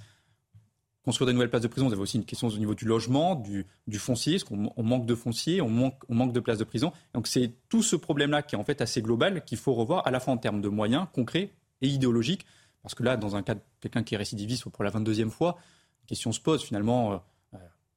Le, rôle de la prison, ça ne va certainement pas être celle de la réinsertion. Quelqu'un qui, récidive 22e, une 22e fois, c'est-à-dire que la réinsertion n'est probablement pas possible, mais plutôt l'enjeu de mettre la personne hors d'état de nuire et de la mettre en retrait de la société. Mais, mais Sawina le disait euh, très justement, et moi c'est ce qui m'interpelle, et je pense que les Français qui nous regardent doivent être totalement interpellés. C'est-à-dire qu'il comparait le 13 septembre. On est le 20 août. Ce qui est exceptionnel, euh, soyons clairs. le 13 septembre pour euh, des faits euh, qui ont été commis un mois avant, c'est exceptionnel. Oui. Puisque la plupart des délinquants, lorsqu'ils ne sont pas dans le cadre de la procédure de comparution immédiate, c'est un an, un an et demi parfois, parce que le, le dossier traîne, il faut le constituer. Ce qu'on oublie, et là il faut, faut le dire encore une fois, parlons deux secondes des policiers et des gendarmes. Lorsque vous interpellez quelqu'un parce qu'il a commis un crime ou un délit, ça ne s'arrête pas le travail pour les policiers et les gendarmes. Il commence. Il va falloir gratter du papier. Il va falloir produire du rapport. Il va falloir faire du procès verbal. Il va falloir fournir des preuves au juge. Et si le dossier n'est pas bien ficelé, d'abord on se fait engueuler par sa hiérarchie et par le juge accessoirement. Et ensuite, il n'est pas condamné. Oui, mais qu'est-ce qui nous prouve que le 13 septembre, cet individu va comparaître? Bah. Qu'est-ce qui nous prouve? Et qu'est-ce qui nous prouve qu'il ne va pas faire sa 23e Qu'est-ce qui nous prouve? Encore une fois, je, vous dis, je, suis sidéré que le système tienne encore. Je ne suis pas en mode euh, complotiste, euh, grand effondrement, mais on a un certain nombre de signaux faibles qui sont en train de s'allumer en ce moment sur plein de sujets. Et le signal faible de la justice, la police, la sécurité et en fait tout ce qui fait le vivre ensemble sont en train de basculer dans un une sorte de mythe, euh, un souvenir du temps où c'était euh, calme et apaisé. Je, pense qu'on est dessus. qu'est-ce qu'on fait, Sabrina Jammer euh, ce qu'on fait, eh bien, je pense qu'il faut changer de doctrine sur le plan du régalien et notamment des prérogatives du ministère de, la Justice. Il faut, alors, il y avait les, les, États généraux de la justice là, qui ont été entamés il y a quelques mois. J'espère que ça va aboutir à un changement de doctrine parce que là, il faut, comme le disait Jean-Baptiste, il faut une réelle inversion des valeurs. C'est-à-dire que la société, elle, elle, devient de plus en plus violente. Cette violence est de plus en plus jeune. Elle est de plus en plus protéiforme. Le caractère d'impunité ou le sentiment, pardon, d'impunité, il est très, euh, il, est, il, est, vécu, il est valorisé chez ces délinquants qui, encore une fois, narguent la police, narguent les magistrats parce qu'ils savent très bien qu'au bout du compte, quoi qu'il arrive, quoi qu'ils fassent, Qu'est-ce qui va en ressortir A priori, pas grand-chose. Et mm. nargue, et mettre en danger même la vie d'autrui. Hein, quand on voit euh, euh, ce qui se passe, euh, notamment avec ces refus d'obtempérer ou toutes sortes de faits délictueux en France, où il y a une, impénétrabilité des, des, autorités de police, les pompiers, les médecins, les infirmiers, dans ces enclavements qui sont ce qu'on appelle les territoires perdus de la République ou de reconquête républicaine. Il y a de quoi s'interroger. C'est en réalité un système de valeurs sociologiques et politique qui va devoir euh, changer, ou en tout cas qu'on va devoir changer euh, dans les prochaines années, parce que les générations qui arrivent, à mon, avis, à mon avis, elles seront beaucoup plus radicalisées, la dangerosité sera beaucoup plus manifeste et les inquiétudes des Français seront beaucoup plus importantes. Et Erwan Guisset, le problème, il vient du droit ou il vient des juges? Euh, Émeric Guisset. Euh, je vous ai appelé comment? Erwan. Erwan, je sais pas pourquoi. Alors je vais vous appeler Erwan toute l'émission. Mille excuses, ça sera Erwan Guisset. Non, Émeric. Vous avez, vous avez plusieurs soucis. déjà, le, la question de finalement est-ce que les juges vont pouvoir appliquer, pouvoir juger, tout ne se passe pas euh, toujours dans le pire des scénarios. On a l'exemple de Vitry euh, très récemment où finalement les, jeunes qui ont attaqué le commissariat, le dossier a été monté de manière béton très rapidement par les enquêteurs et il y a eu une condamnation euh, très rapide. En moins d'un mois, l'affaire a été réglée. Donc il faut aussi être capable de pointer du doigt ce qui ne va pas et aussi parfois faire à part des choses en montrant qu'il bah, y a certaines affaires qui sont, qui sont réglées. oui, mais pour monter un dossier béton, comme vous dites, ce qui est la réalité, il faut dépouiller les services de moyens qui ne viendront pas constater ou interrompre d'autres crimes et délits. Ça, c'est une réalité. Lorsque vous bloquez un policier de terrain pendant 48 heures dans son bureau pour qu'il fasse un dossier béton, ben pendant 48 heures, eh ben, il n'interpelle pas les voyous.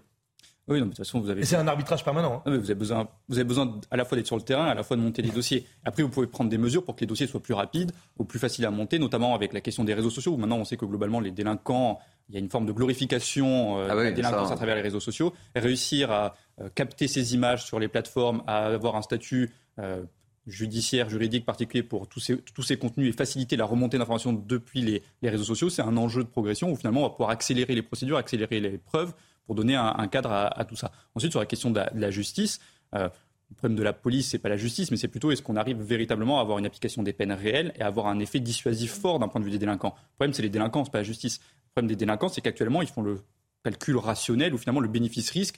Pour eux, ils se disent que c'est rentable de faire des refus obtempérés parce que finalement, quasiment à chaque fois, vous avez quelqu'un qui est plutôt en, situation d'illégalité, soit parce qu'il consomme de la drogue, soit des stupéfiants, soit parce qu'il n'y a pas de permis ou un, défaut d'assurance. Et il se dit, ben, si je refuse d'obtempérer et que je ne suis pas pris, eh ben, j'ai rien. Alors que si j'accepte de m'arrêter, dans tous les cas, entre guillemets, j'ai quelque chose. Ça, c'est ce renversement de valeur et de paradigme qu'il faut réussir à, créer. Et c'est pour ça qu'on a ces derniers jours un, débat sur l'utilisation des armes à feu par les forces de l'ordre. Est-ce qu'on doit inciter davantage Est-ce qu'on doit changer de doctrine pour que véritablement cette analyse bénéfice-risque soit au désavantage des délinquants. J'ajoute, il y a un biais toujours dans la façon de définir les choses. Le refus d'obtempérer, c'est quoi?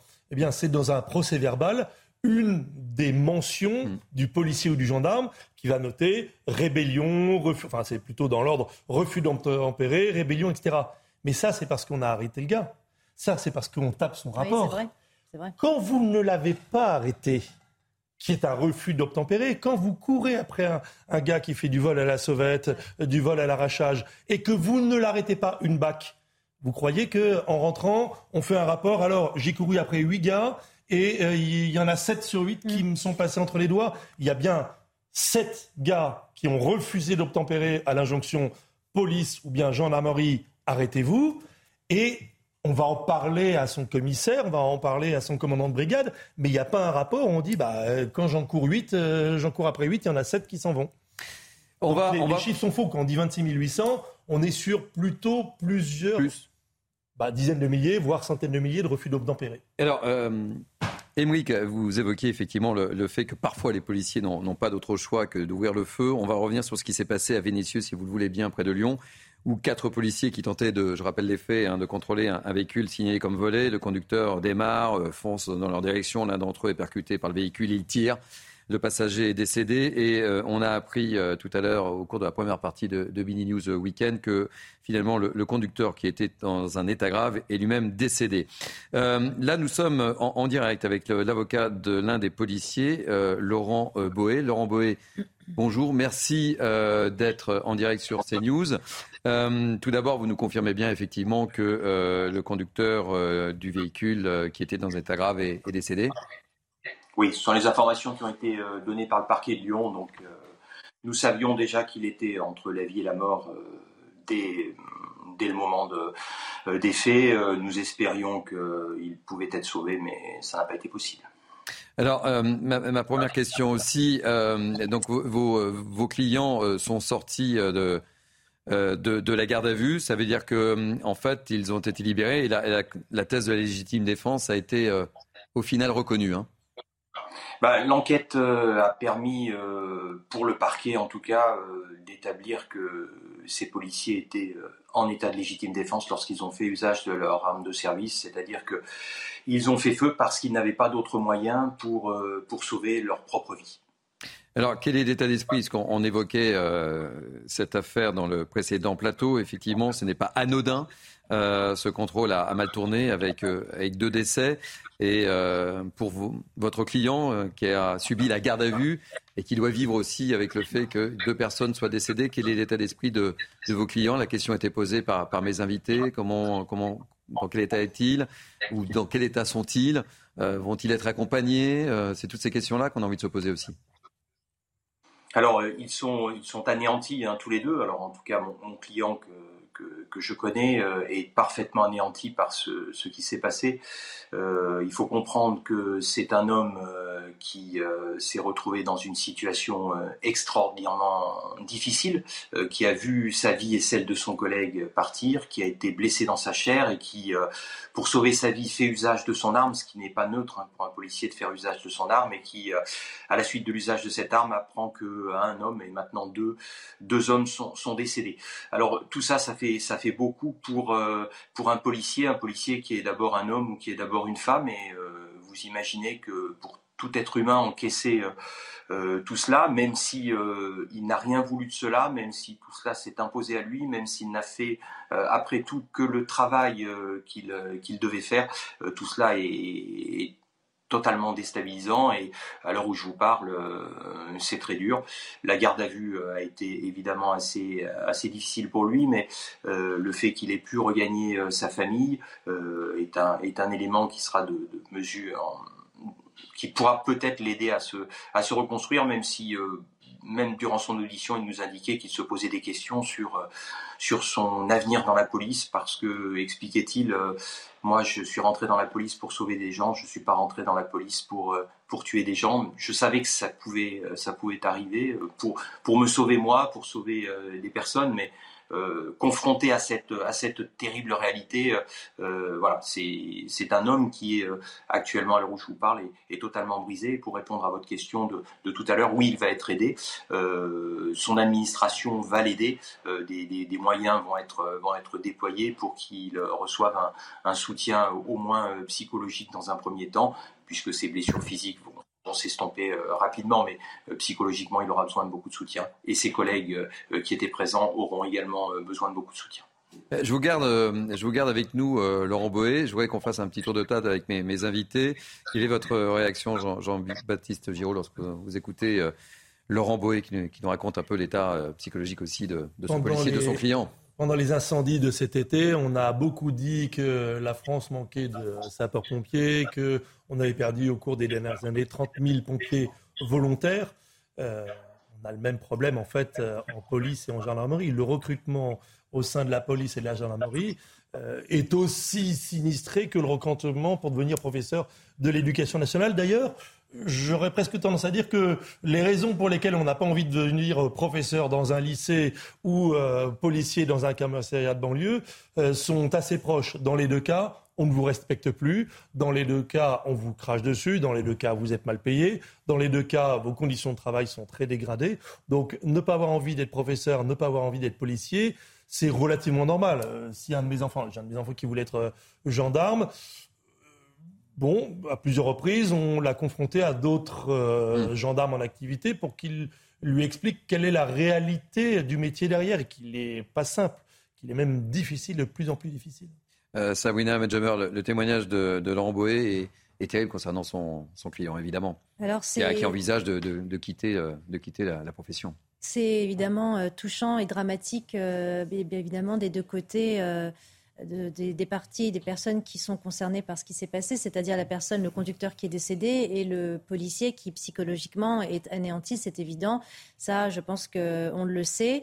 Euh, c'est dramatique. Euh, mes pensées vont à la famille du conducteur parce qu'évidemment, la personne est décédée, ça c'est une certitude. Mais dans un même temps, euh, je ne dis pas que cela me réjouit, mais je trouve que l'application de l'article L435-1 du Code de la sécurité intérieure qui concerne la légitime défense des policiers a été euh, appliqué au regard de la proportionnalité euh, de l'acte, ce qui est en, soi une bonne nouvelle, euh, car on sait malheureusement que l'effectivité de l'action des policiers est toujours limitée à un périmètre. Par exemple, les rodéos, vous savez que le directeur général de la sécurité a émis une note en date du 18 août 2020 qui permet, ou en tout cas qui ne permet pas aux policiers d'agir pour neutraliser les véhicules, sauf en cas de blessure grave ou de mort. On sait que l'épée de Damoclès des enquêtes de l'IGPN pèse également énormément au-dessus de la tête de chaque policier. Donc, évidemment, c'est un drame concernant le conducteur, mais en même temps, cela peut paraître presque réjouissant pour la police qui, lorsqu'elle se met en état de légitime défense parce qu'elle se sent attaquée, eh bien, ce principe de légitime défense est, reconnu et donc acté par, euh, par euh, la justice. Donc, c'est entre guillemets, mi-figue, mi-raisin. Nous sommes partagés. Alors, le, concernant la psychologie du policier, lorsqu'il dit qu'il ne sera plus à même de pouvoir exercer son, son métier, c'est c'est presque évidemment compréhensible parce que c'est on touche l'humain. Mhm. Là, c'est plus uniquement l'action de la police ou la, la, prérogative euh, de puissance publique qui est mise en œuvre par le, fonctionnaire de police. Là, c'est on touche l'humain. Quelqu'un est mort, quelqu'un est décédé, pardon. Et donc, c'est évidemment euh, touchant sur le plan psychologique, mais euh, sur le plan juridique, eh bien, c'est, je pense qu'il faut saluer la décision du juge d'avoir mis en place, en œuvre, pardon, l'application de l'article L435-1. Très rapidement, Émile Guisset. Oui, d'abord, c'est un drame et on, comprend le, désarroi à la fois des familles et du, policier parce que les policiers, enfin les forces de l'ordre, même de manière générale, s'engagent pour protéger les citoyens et, pas pour tuer. Ça, c'est un premier point, il faut le rappeler, euh, parce que dans le même temps, quand vous avez euh, des policiers qui sont euh, mis en garde à vue dans le cadre des enquêtes de l'IGPN, notamment parce qu'ils ont fait usage de la force, vous avez parfois par une partie du spectre politique une petite musique qui monte, où finalement le fait d'être mis en examen ou mis en garde à vue, vous avez une présomption de culpabilité qui monte dans la presse et, et mm. par une partie de la gauche. Ce qui est ce qui, est, ce qui est vraiment déplorable parce que finalement, c'est le cadre judiciaire classique. Oui, parce qu'il se retrouve, euh, il se retrouve en garde à vue. Hein, les, oui, il se retrouve un policier qui utilise son arme, euh, se retrouve en garde à vue, qui a une enquête. Ensuite, il, en sort euh, si effectivement, comme c'est le cas cette fois-ci, il a bien utilisé la force dans le cadre mm. de proportionnalité parce que sa vie était, était en danger. et donc, c'est une réflexion à avoir sur, sur ce cadre-là parce que finalement, ça crée une forme de défiance vis-à-vis -vis de la police. Ça entretient un climat qui n'est pas souhaitable d'avoir cette présomption de culpabilité, alors qu'on devrait plutôt être sur une présomption de légitime défense dans le cas des, forces de l'ordre, parce qu'un un policier ou un gendarme n'utilise pas son arme par, par, envie, il en utilise par nécessité. C'est ce que disait Laurent Boé. Euh, je vois, je vois le, temps qui, tourne. Euh, Laurent Boé, qu'est-ce qui va se passer maintenant là, très rapidement Une information judiciaire est ouverte ou va être ouverte dans les, dans les heures qui viennent par le à la demande du procureur de la République de Lyon et un juge d'instruction va poursuivre l'enquête. Il y aura euh, nécessairement une reconstitution, il y aura nécessairement des expertises balistiques qui n'ont pas pu être faites là dans le, temps très court de, des gardes à vue.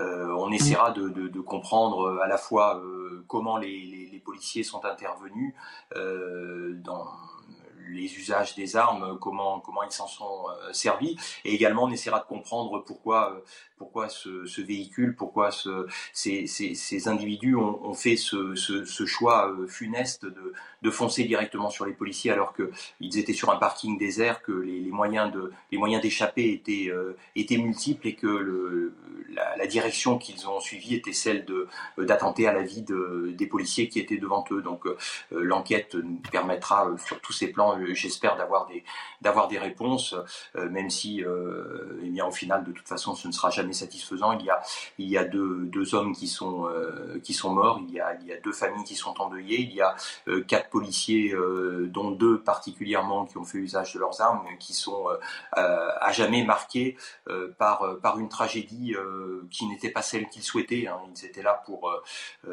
pour faire leur travail, accomplir leur mission dans un quartier pas forcément simple, pour veiller à la tranquillité publique, aider les, aider les concitoyens, et, et tout ça laisse un, un goût amer euh, à la sortie. Et, voilà, il faut, il faut peut-être que, que, ce drame, vous parliez du problème des refus d'obtempérer, c'est vraiment un, vaste problème. Et, mm. et, ce dossier en est peut-être aussi l'expression, parce que euh, quelque part aujourd'hui, les policiers vous expliqueront que euh, les citoyens, même honnêtes, qui, qui acceptent d'obtempérer, sont de moins en moins nombreux. Alors, il y a une vraie question à se poser sans doute là-dessus. J'entends les directives qui sont prises par la police nationale euh, au, niveau, au niveau central. Je rappelle quand même la loi, hein, la loi de, la République. La loi de la République, c'est que lorsqu'un euh, policier euh, constate une infraction, il a le devoir de procéder à l'interpellation de l'auteur de l'infraction.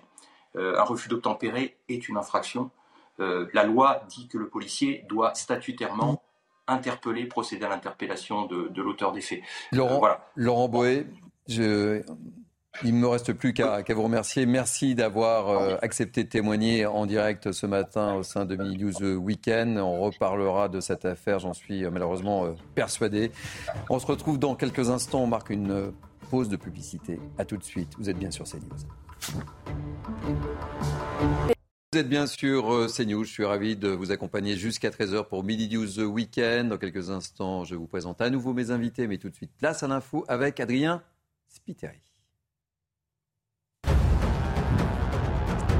Le conducteur de la voiture à l'origine du refus d'obtempérer à Vénissieux est décédé. Son pronostic vital était engagé depuis jeudi soir.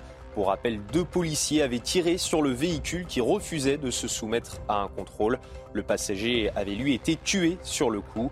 D'abord placé en garde à vue, les deux agents ont été remis en liberté. Le prix européen du gaz poursuit sa hausse. Le TTF néerlandais référence du gaz naturel en Europe s'est changé pour 257 euros le mégawattheure hier. Une augmentation qui s'explique par la difficulté de l'Union européenne à amasser des réserves suffisantes pour se passer du gaz russe pendant l'hiver. Pour relancer la consommation d'alcool chez les jeunes, le gouvernement japonais va lancer une campagne publicitaire nommée Sake Viva. Elle durera jusqu'au 9 septembre prochain. Dans le pays, le nombre de personnes qui ne boivent pas d'alcool a augmenté ces dernières années, notamment depuis la crise du Covid-19. Et puis Caroline Garcia, qualifiée pour les demi-finales du WTA 1000 de Cincinnati. La Française a battu Jessica Pegula en 2-7, 6-1-7-5 cette nuit. Il s'agit de son meilleur résultat dans cette catégorie de tournoi depuis mai 2018. La Lyonnaise défiera la Biélorusse Arina Sabalenka, septième joueuse mondiale, au prochain tour.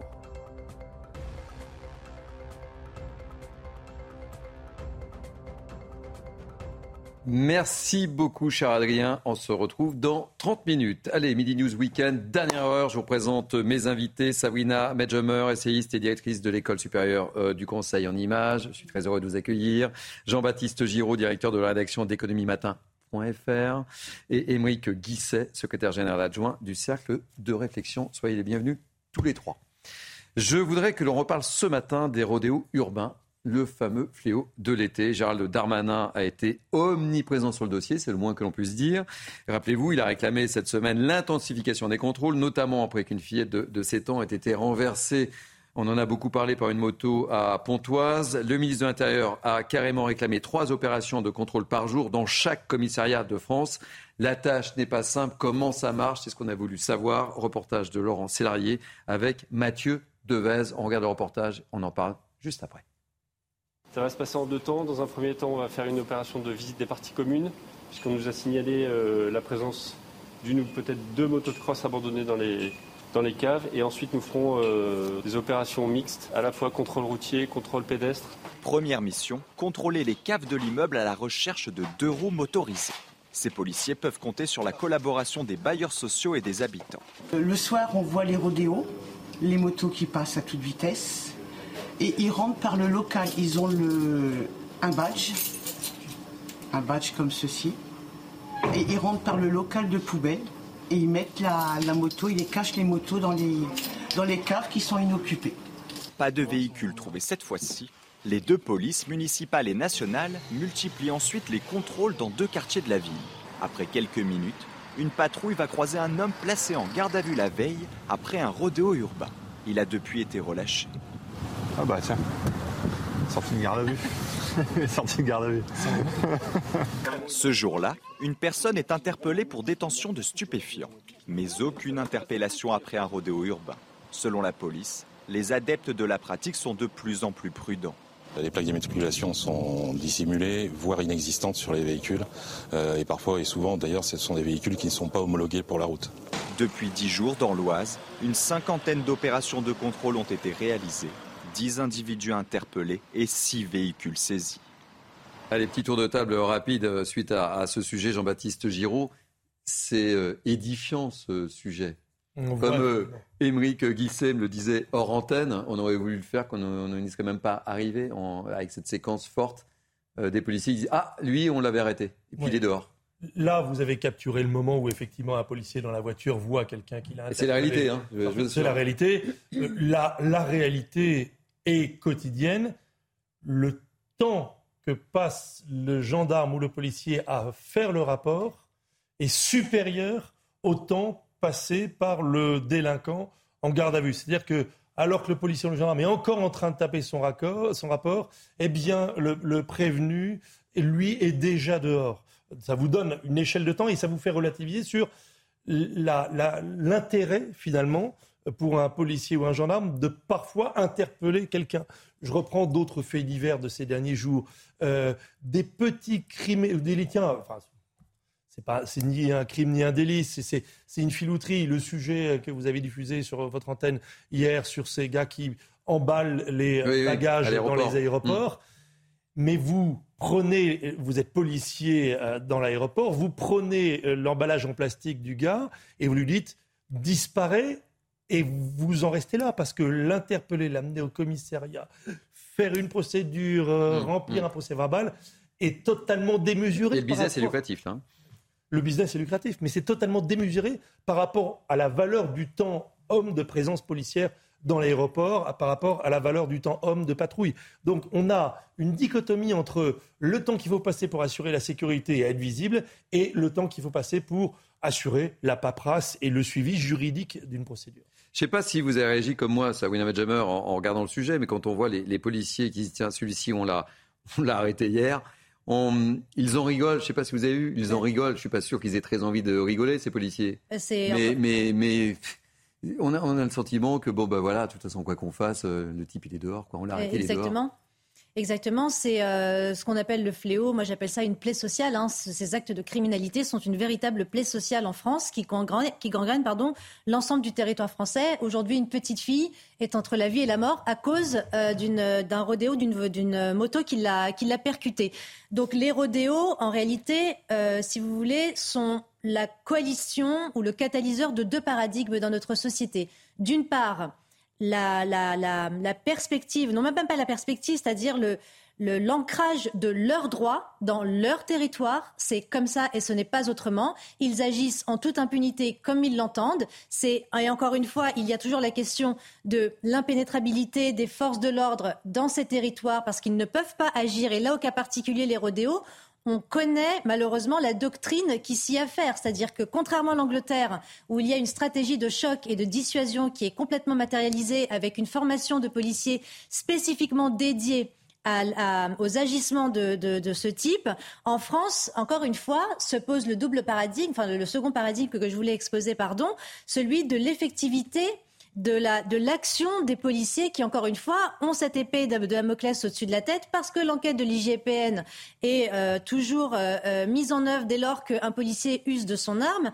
Donc les rodéos, quand je vois ce policier qui presque s'enorgueillit du fait d'avoir pu agir en la matière, c'est évidemment ubuesque parce que normalement ce, ce fléau doit être endigué.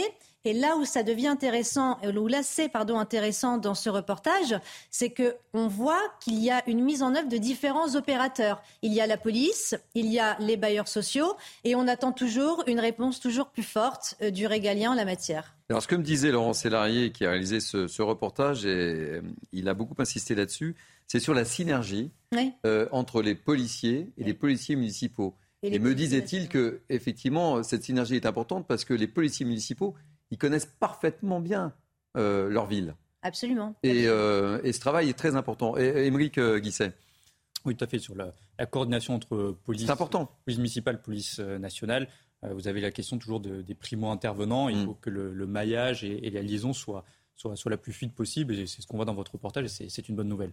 Ensuite, sur la question des, des rodéos urbains, il faut, faut voir, faut faire le, bilan du passé et regarder les projections dans l'avenir. Euh, là, il y a une réponse qui est euh, conjoncturelle du ministre de l'Intérieur, donc euh, une opération coup de poing avec beaucoup d'effectifs hmm. et beaucoup d'opérations de communication cet été. Trois opérations de contrôle par jour dans chaque commissariat de France. Cela étant dit, si elles sont menées, mais si elles arrivent à de tels résultats, on est plus dans la com que dans l'efficacité, là, non? C'est le, premier point. Et après, est-ce que véritablement on pourrait mobiliser autant d'effectifs de police et de gendarmerie sur, ce, sur cette question-là toute l'année? Vraisemblablement non. C'est-à-dire que vous ne pouvez pas, sur la durée, tenir de tels dispositifs. Donc ce qu'il faut, c'est apporter des réponses structurelles. Pour apporter des réponses structurelles, il faut comprendre l'état d'esprit euh, des délinquants. Euh, et, pourquoi on en est arrivé là? Euh, Ce que disent les, rapports de la CIA sur les projections d'ici 2040, c'est qu'en fait, vous avez un phénomène de radicalité dans les sociétés occidentales où finalement la délinquance de demain sera plus radicale que la délinquance d'aujourd'hui. Mmh. C'est-à-dire que finalement, les petits les, petits, les petits méfaits deviennent des gros méfaits. C'est une tendance qui est lourde. Et en France, cette dynamique-là, elle a été accentuée par une révolution culturelle avec mai 68, où finalement vous avez eu une remise en cause des différentes formes d'autorité. L'autorité du policier remise en cause, l'autorité euh, du professeur remise en cause, l'autorité des élus aussi remise en cause. Et donc finalement vous avez tout ce phénomène-là qui incite à désobéir euh, aux, policiers et aux gendarmes, finalement à commettre des rodéos, à avoir des délits de fuite, des refus d'obtempérer, parce que tous ces, tous ces sujets-là sont, sont, sont plutôt liés. Comment on fait pour reprendre la main et reprendre le contrôle de cette situation? Vraisemblablement, vu que la dynamique n'est pas avec nous, c'est un choc psychologique fort qu'il faut mener. D'où la question de la présomption de légitime défense dans le cas des refus d'obtempérer et d'où la question aussi de la doctrine britannique d'aller percuter. Oui, mais ça, vous voyez que c'est pas l'heure du jour en France. Hein. Oui, mais vraisemblablement, on s'en sortira pas si on ne le fait pas pour avoir ce choc psychologique. en plus, ce sera davantage l'effet d'annonce qui aura mm. des résultats que la mise en œuvre réelle, parce qu'ensuite, il y aura beaucoup de contraintes, notamment avec le, nombre de places en prison et le rôle de la justice. Mais ne serait-ce que l'effet psychologique de l'annonce sera déjà euh, un, levier psychologique très fort pour réduire le nombre de rodéos. Nous, ce qu'on voulait faire, c'est justement montrer comment ça fonctionne. Mmh. Voilà. Maintenant, le résultat, euh, le résultat donne, euh, donne celui que l'on voit. Quoi. Je veux dire, il y a un autre problème, en fait. Vous parlez d'effet psychologique de l'annonce. Moi, je vais vous parler d'effet psychologique des mots utilisés. Reprenons le sujet de tout à l'heure. Les policiers sont en garde à vue pour étudier dans quelles conditions ils ont utilisé leurs armes. Non, mmh. les policiers ne sont pas en garde à vue techniquement ils sont entendus par leurs collègues de l'IGPN. Tant que nous utiliserons le vocabulaire, les policiers sont en garde à vue, nous mettrons... C'est le terme que j'ai utilisé. Hein. Oui, mais tout le monde l'utilise. Mais, moi, je vous invite aujourd'hui à vous poser la question. quel est le bon vocabulaire? Non, mais je vais. Vous allez oui, mais le euh, quand on, est, on entend l'avocat. C'est quand même. Euh, l'avocat ah dit quoi? Non, non, l'avocat, j'ai bien écouté l'avocat. il n'a pas utilisé légitime défense en aucun moment, qui était dans notre vocabulaire et qui est dans le vocabulaire d'une frange de la euh, population. L'avocat a utilisé le terme de usage des armes. Et en fait, le terme consacré, c'est pas légitime défense. Sabrina, vous l'avez utilisé tout à l'heure. L'article que vous citez, euh, que je ne connais pas par cœur, mais vous le connaissez bien, vous pouvez nous le redire, il parle du droit et usage des armes mm. des policiers et gendarmes. Et il ne parle pas de la légitime défense. Il y a plusieurs conditions dans lesquelles le droit et usage des armes est encadré.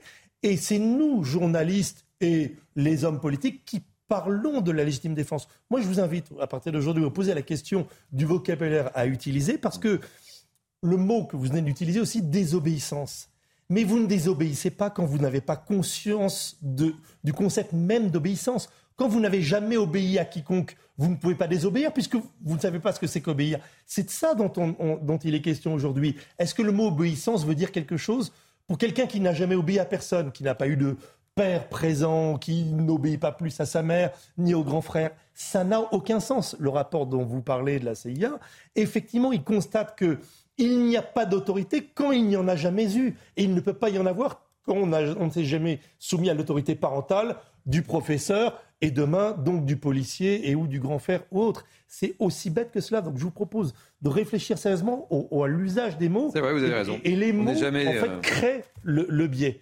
Il n'y a pas de légitime défense pour un policier. Il y a un droit à usage des armes. Il n'y a pas de désobéissance qu'on n'a jamais obéi. Il n'y a pas de garde à vue pour un policier. Il y a une enquête et il est entendu par ses collègues. Un, dernier mot sur euh, ce euh. sujet, Sabrina alors je rejoins tout à fait Émeric euh, lorsqu'il parle du, délitement de, la société, de l'affaissement de l'autorité euh, dans la société, et notamment c'est vrai depuis la révolution culturelle de mai 68, où souvenez-vous de l'adage il est interdit d'interdire, où effectivement euh, il y a eu une atomisation même de différentes structures dans la société et une perte de l'autorité, ça, ça c'est une évidence. Mais il y a toujours la question euh, des modalités éducatives. Hein. Moi, je rejoins Jean-Baptiste, hein. c'est-à-dire que pour en arriver à faire des rodéos, que s'est-il passé mm. hein, euh, dans le, au sein de la cellule familiale? Je veux dire, euh, comment se fait-il que des gamins de 14 ans roulent sur des motos qui en plus sont pour la plupart volées D'ailleurs, le policier le disait très bien tout à l'heure, les, plaques d'immatriculation sont dissimulées, donc on ne peut même pas, il n'y a même pas de traçabilité en réalité de cette voyoucratie, en tout cas de la chaîne de production de la voyoucratie dans ces quartiers. Et puis se pose toujours la question malheureuse de, de, l'enclavement de ces territoires où règnent leurs droits. C'est-à-dire que ce ne sont pas des zones de, non-droit, ce sont des zones de leurs droits. Et là, encore une fois, j'insiste sur euh, la, consistance, l'importance euh, de la perspective du, régalien en la matière, où il faut vraiment que les prérogatives de puissance publique soient mises en œuvre dans ces quartiers. Et c'est pas seulement en ajoutant un dispositif de policiers, mais il faut élargir, je pense, euh, la, législation en la matière pour permettre aux policiers de pouvoir ne, pas se sentir découragés dans l'exercice de leurs fonctions et de pouvoir surtout en revenir à leur fonction primaire qui est de protéger les citoyens tout en protégeant leur vie. Mais pour conclure, en, gros, euh, trois opérations de contrôle par jour dans chaque commissariat de France, ça va être difficile de tenir le rythme. ah, évidemment que ça va être difficile de, tenir le rythme, parce qu'en plus, Jean-Baptiste parlait justement de tout l'aspect administratif, de mais réellement, non, mais ce n'est que de l'annonce. Donc c'est de la com. Non, mais c'est de la com. C'est de la com, bien sûr. C'est scandaleux. En fait, c'est proprement révoltant, puisque ce n'est pas le sujet. Le ministre de l'Intérieur ne devrait pas dire il faut trois opérations de contrôle. Le seul message que le ministre de l'Intérieur devrait euh, dire sur les plateaux télé et lors des interviews, c'est je demande immédiatement l'arrêt de tous les rodéos ah ben urbains. Les rodéos interdits, euh, urbains sont interdits, ils seront sévèrement réprimés. Point. Il faudrait qu'on lui envoie peut-être euh, une copie du reportage que nous avons effectué, parce que je pense qu'il est assez révélateur. Je pense qu'il sait, il sait parfaitement. Je pense qu'il sait. Allez, on va parler des gendarmes. On va parler des gendarmes et, de la formation des réservistes. Pourquoi? Parce qu'on a beaucoup parlé, euh, il n'y a pas très longtemps, de cette volonté de la police, je dis bien la police nationale, qui veut recruter 30 000 réservistes d'ici à 2030. Une formation, on l'a vu, qui ne fait pas toujours l'unanimité au sein euh, des syndicats de police, et notamment sur l'utilisation des armes. Les gendarmes, ils ont de nombreuses années euh, d'avance. Et, nous, on a voulu savoir à CNews comment justement tout ça s'organisait. Vous regardez ce reportage et puis on, écoutera aussi euh, tout à l'heure Nassima Djebli qui était mon invité, qui est la porte-parole de la gendarmerie nationale. Tout d'abord, le reportage de Jérôme Rampenou. Dans environ 40 minutes, vous allez faire donc vos tirs de 40 cartouches, d'accord, en vue d'obtenir le CAPT. Dans ce centre de tir, 162 stagiaires, des futurs gendarmes réservistes s'entraînent. Le maniement de l'arme est une partie très importante de leur formation, mais il y a aussi des connaissances à acquérir. C'est tout ce qui est connaissance de l'arme, connaissance du cadre légal qui régit donc euh, l'emploi de l'arme éventuellement sur le terrain. Anaïs est étudiante en Master 2 avant cet engagement, elle n'avait jamais touché une arme de sa vie. Euh, le plus stressant, oui. Je dirais dans la formation, oui, c'est le maniement des armes. Parce qu'on sait que potentiellement, on peut enlever la vie à quelqu'un. Donc c'est un acte qui doit être réfléchi et totalement commandé de notre part. Au centre de formation de Rochefort, ce groupe suit une autre partie pratique. Le but est d'acquérir des réflexes sur le terrain. Ils ont eu une formation au niveau des techniques de progression en extérieur. Et là, aujourd'hui, ils en sont à une phase de répétition de, de l'exercice et des techniques qu'ils ont appris. C'est du condensé, donc ça nous permet d'être quand même relativement bien formés. Et voilà, après, ça va s'acquérir au, fur et à mesure des missions qu'on peut avoir sur le terrain. La compagnie de Rochefort bénéficie du soutien d'une quarantaine de réservistes cet été. On arrive à euh, multiplier par 10 finalement euh, la, population sur, euh, sur le secteur. Donc, ils nous permettent de renforcer notre, notre action, notamment dans, dans les actions de, de, prévention, de sensibilisation, donc sur différentes thématiques que sont là actuellement les feux de forêt, les vols à la roulotte. Une fois sur le terrain, ces réservistes pourraient se trouver eux aussi dans des situations dangereuses. On y pense bien sûr, mais il n'y a pas d'appréhension. On est formé pour ça. Prendre en discuter avec euh, nos camarades, euh, non, non, pas d'appréhension particulière. Si on est stressé, bon, ça peut être du bon stress, mais euh, non, on l'utilise pour travailler correctement et en sécurité. La gendarmerie forme des réservistes depuis des dizaines d'années. En décembre 2021, ils étaient 31 500 hommes et femmes à avoir choisi de devenir réservistes en plus de leur métier. Bon, on voit que ça marche, hein, Jean-Baptiste Giraud, cette formation des gendarmes réservistes.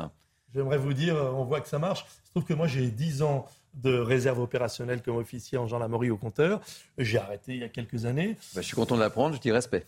Oui, ben, mais vous allez voir, la suite est moins réjouissante. il se trouve que je ne suis pas tenu par un devoir de réserve. Donc, ce que je vais vous dire. Donc, je peux vous interroger Vous pouvez m'interroger. Et ce, qui va, ce que je vais dire va peut-être pas beaucoup plaire euh, à certains à la DGGN, la Direction Générale de la Gendarmerie Nationale, mais tous les autres, réservistes comme euh, euh, gendarmes d'active, euh, vont sourire nerveusement en, m'entendant. Alors, c'est-à-dire? Le problème, c'est que derrière, l'intendance ne suit pas, comme bien souvent. Vous faites des périodes de réserve, vous recevez une convocation, vous avez signé un contrat d'engagement pour 5 ans, vous vous rendez disponible, vous avez un employeur, vous rendez disponible un, deux, trois jours. Et puis après, ben, vous attendez la légitime reconnaissance du temps que vous avez consacré à servir votre pays. Je, me tourne vers vous. Imaginez, vous venez aujourd'hui présenter Midi News sur euh, CNews. Oui. Et puis dans trois mois, ben, il n'y a toujours rien qui est arrivé, pas de fiche de paye. Vous faites quoi? Vous vous appelez euh, la direction juridique Ah ben j'ai appelé Serge Nedjar euh, tout de suite. et dire, ben, je suis infiniment désolé, il y a eu un problème. La réserve, et c'est pas seulement vrai en gendarmerie, la réserve dans la défense nationale, c'est un poème pour se faire payer, pour recevoir la solde. J'ai un de mes garçons qui, aujourd'hui, en ce moment, est réserviste déjà depuis trois ans. Eh bien, je l'avais prévenu de ce qui allait arriver. Eh bien, ce qui devait arriver est arrivé. il ne reçoit sa solde pour les jours de réserve qu'il a fait au mois de mai qu'au mois de juillet et mois d'août. Il est étudiant, le budget d'un étudiant, vous savez ce que c'est Eh ben, le disque régulier de mon fils étudiant réserviste, c'est je ne pourrai que lorsque je toucherai ma solde. Ah, est-ce que vous pouvez me dépanner lorsque je touche ma solde? Et j'ajoute que la réserve, pour certains, c'est un vrai complément de revenu sur lequel ils comptent. Je connais un policier sur Paris qui est officier de gendarmerie, euh, non pas de gendarmerie, officier du génie euh, par ailleurs pour compléter ses revenus et pour faire vivre sa famille. Donc la semaine il est policier et le week-end il, est euh, soldat. Eh ben quand il court après la solde, lui aussi, ça lui pose des problèmes. Il n'y a aucun sens d'embaucher des gens sans les payer. C'est aussi bête que ça. je, je, voulais vous faire écouter euh, Nassima euh, Djebli, qui est la porte-parole de la gendarmerie nationale, qui était mon invité ce matin, et euh, qui m'expliquait effectivement comment tout ça marchait. Entre 17 et 40 ans, donc il y a un mois de formation. Donc on essaye de s'adapter aussi à l'emploi du temps des, des, gens qui veulent entrer dans l'institution. Donc 15 jours de formation plus 15 jours complémentaires. Et là, c'est vraiment dessiné autour du maniement de l'arme, autour des contrôles qu'on opère en véhicule, du menottage et tout ce qui est le volet aussi juridique, le cadre légal d'usage des armes. Comment est-ce qu'on utilise son arme? Quelles sont les conditions? La déontologie, c'est quand même très très important chez nous. Et également euh, tout le savoir-être, tout le savoir-faire, comment est-ce qu'on aborde quelqu'un. Euh, Sabrina Medjemer, euh, vous savez, et ça, j'en parlais en, introduction de, ce sujet, euh, cette formation du côté de la police a fait grincer les dents du côté des syndicats, notamment sur l'utilisation de l'arme et sur la durée de la formation. Il semblerait que ça pose moins de problèmes du côté de la gendarmerie, parce qu'en plus, ils ont davantage d'expérience. Hein. Ils ont commencé en 1999. Absolument, et moi je salue au contraire justement ce qui est symptomatique d'une crise euh, des, citoyens, de la citoyenneté française euh, à l'égard de, l'insécurité prégnante dans notre société et de la volonté qu'ils ont euh, de s'investir justement en tant que réservistes de la gendarmerie.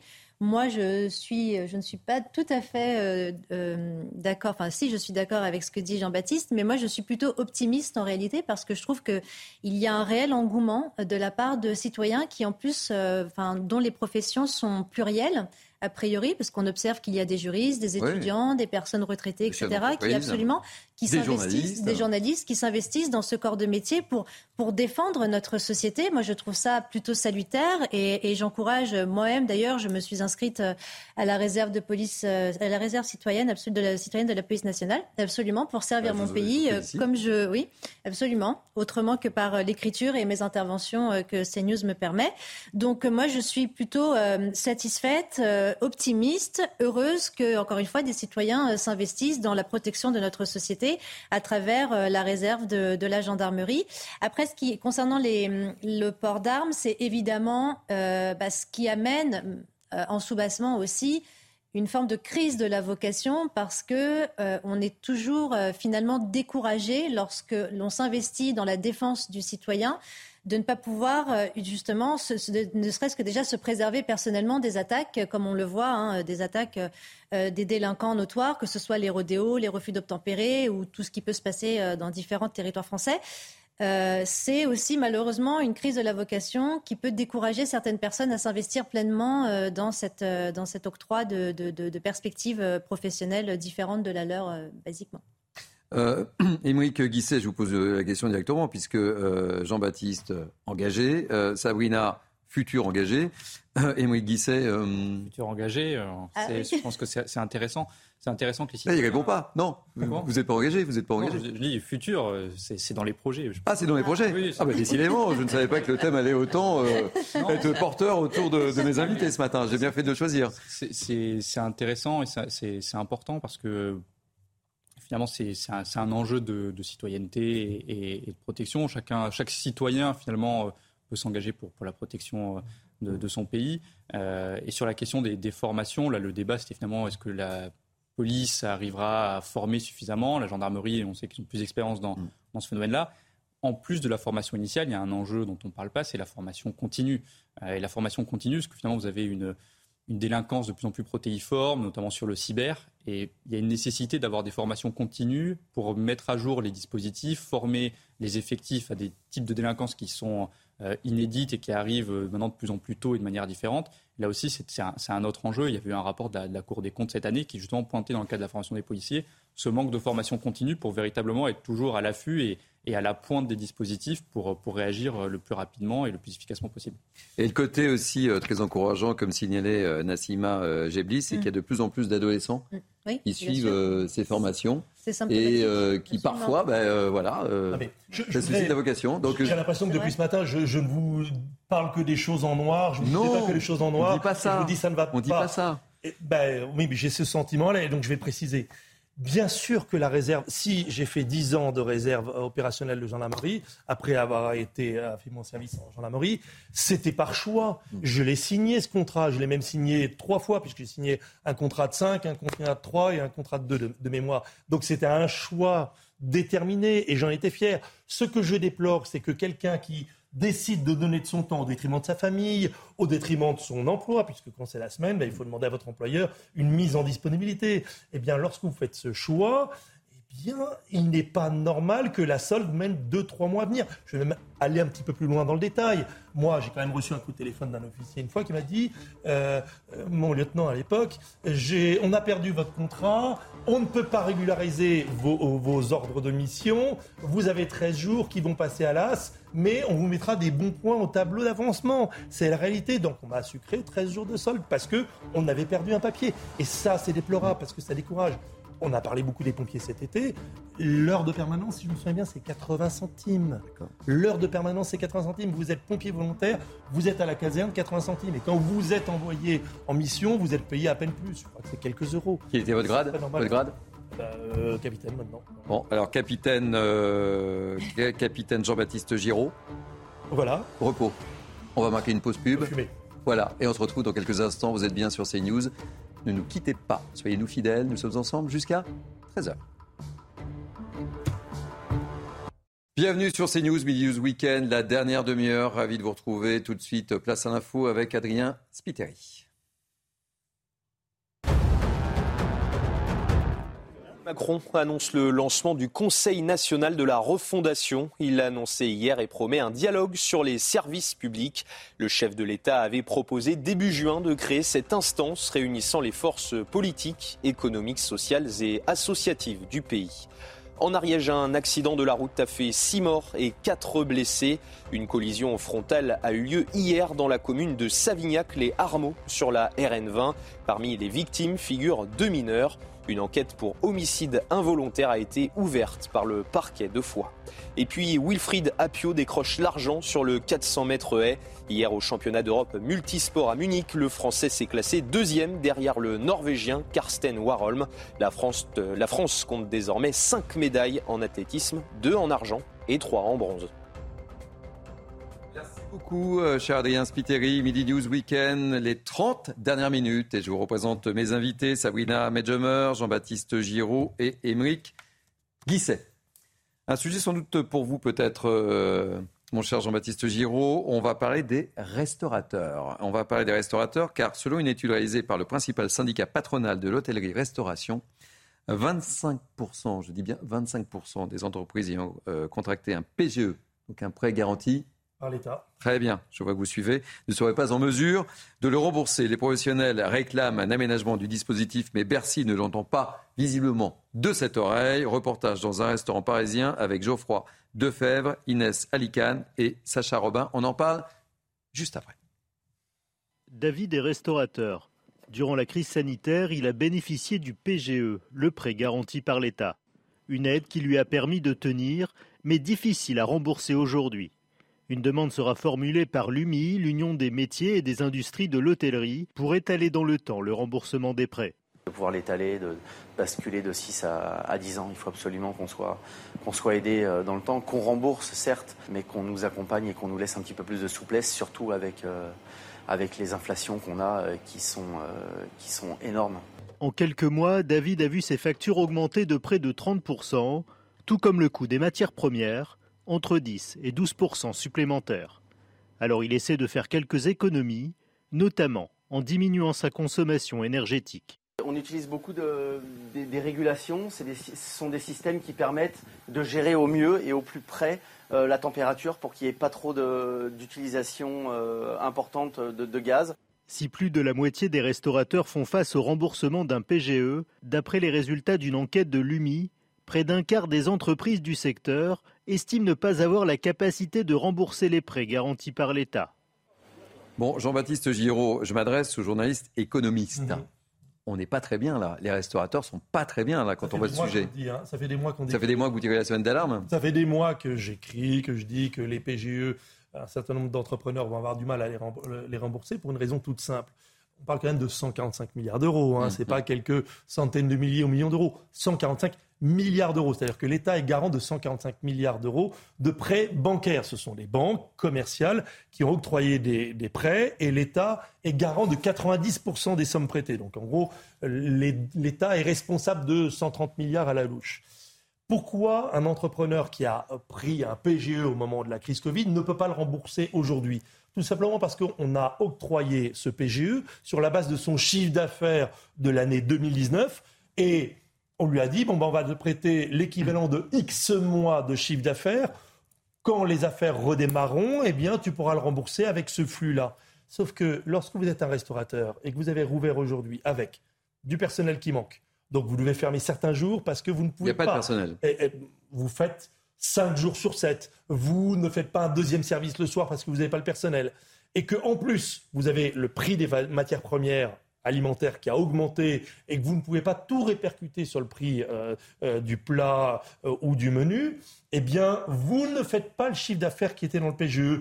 Si vous êtes à moins 20%, estimez-vous heureux de vous en sortir à seulement moins 20%. Sauf que votre PGE, vous pouviez le rembourser avec cet excès de chiffre d'affaires ou au moins avec ce niveau de chiffre d'affaires que vous faisiez en 2019. Donc quand vous êtes à moins 20%, vous pouvez payer vos charges, vous pouvez payer vos salaires, vous allez commencer à avoir un problème pour payer vos factures d'énergie, puisque le prix de l'énergie aussi va augmenter, mais vous ne pouvez pas payer le PGE. Vous faites quoi? Vous allez voir votre banquier, vous lui dites bah, Je suis planté, il dit Ah oui, mais le PGE, c'est pas moi. Ça, le PGE, faut voir avec euh, les impôts, faut voir avec mmh. Bercy mais moi, j'ai pas de pouvoir. Voilà la situation dans laquelle se retrouvent des milliers d'entrepreneurs. Donc là, ça va, ça, va, ça va impacter un certain nombre de restaurateurs euh, qui vont avoir une rentrée excessivement Mais c'est pas que les restaurateurs. C'est pas que les restaurateurs. Là, on parle des restaurateurs parce qu'ils sont sur le devant de la scène, mais il y a des milliers d'entrepreneurs dans d'autres secteurs d'activité qui sont eux aussi impactés par l'inflation d'un côté, l'utilité d'embauche, et puis simplement les chiffres d'affaires qui ne sont pas reconstitués mm, mm. à l'équivalent. Vous parlez des restaurateurs, mais dans l'hôtellerie, vous pensez bien que dans l'hôtellerie, c'est exactement le même problème. Euh, Sabrina, Emmerich, je vous donne euh, la parole juste après, mais je voudrais qu'on écoute euh, Franck Delvaux, c'est le président de l'UIMIH, donc l'Union des métiers euh, et des industries de l'hôtellerie de Île-de-France. Nous, c'est 15 milliards les prix garantis par l'État dans notre secteur. Donc aujourd'hui, ce, PGE, c'est vraiment une épée de Damoclès au-dessus de nos têtes. Nous, on demande simplement qu'il soit reporté sur 10 ans et de façon automatique, et non pas de passer par un médiateur où on sera inscrit dans les entreprises mauvais payeurs euh, on demande, voilà, sur 10 ans, de façon automatique, dans notre secteur, ça représente à peu près 120 000 entreprises qui soient mises sur 10 ans euh, et on le remboursera sur 10 ans. Ça nous permet de garder une capacité d'investissement euh, dans nos entreprises. Sabrina Bedjober, on, entend Franck Delvaux, un report de 10 ans.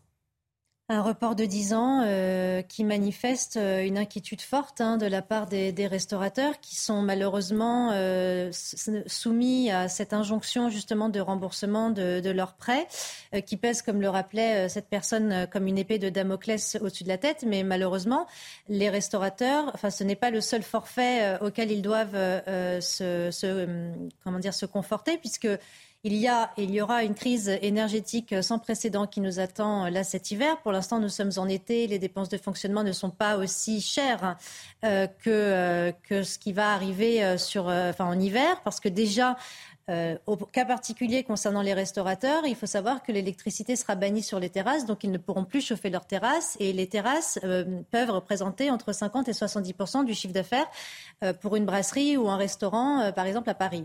Ensuite, il y a la question cruciale et cardinale du gaz qui va devoir alimenter justement tous les conduits de réchauffement des, des, des restaurants et de leur cuisine en arrière-plan. Et le prix du gaz va évidemment flamber. Hein. donc ça, tout le monde, enfin les Français le savent. Donc c'est encore une fois euh, symptomatique de la crise sociale qui va s'amonceler, euh, je pense, à partir de la rentrée ou en tout cas à partir du moment où l'hiver va arriver euh, en France. Donc les restaurateurs ont évidemment toutes les raisons d'être inquiets pour la multiplicité justement des inquiétudes auxquelles ils doivent faire face dès la rentrée.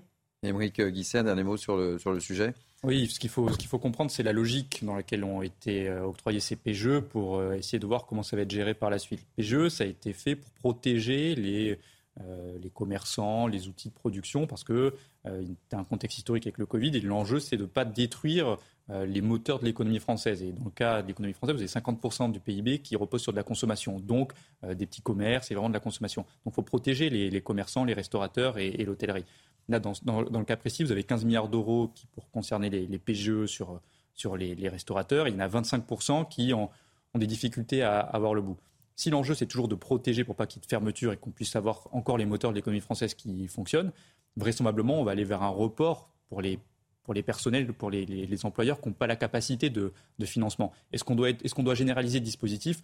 Paraît audacieux. Euh, véritablement, on aura, vraisemblablement, on aura un report du remboursement uniquement pour les entreprises qui n'ont pas réussi à mettre de côté d'ici là parce qu'il y a l'inflation, parce qu'il y a des difficultés de recrutement, parce qu'il y a des coûts qui sont supplémentaires, mmh. et que par rapport aux projections qui ont été faites, eh ben, en fait, les rentrées d'argent n'ont pas été euh, celles prévues. Donc c'est pour ça qu'il y a 25% euh, qui, se retrouvent un peu dans un goulot d'étranglement où elles doivent rembourser et en même temps, elles n'ont pas eu d'entrée d'argent euh, suffisante. Jean-Baptiste Giraud, deux mots pour conclure, le mot de la fin. une fois, il n'y a pas que les restaurateurs qui sont pris au piège.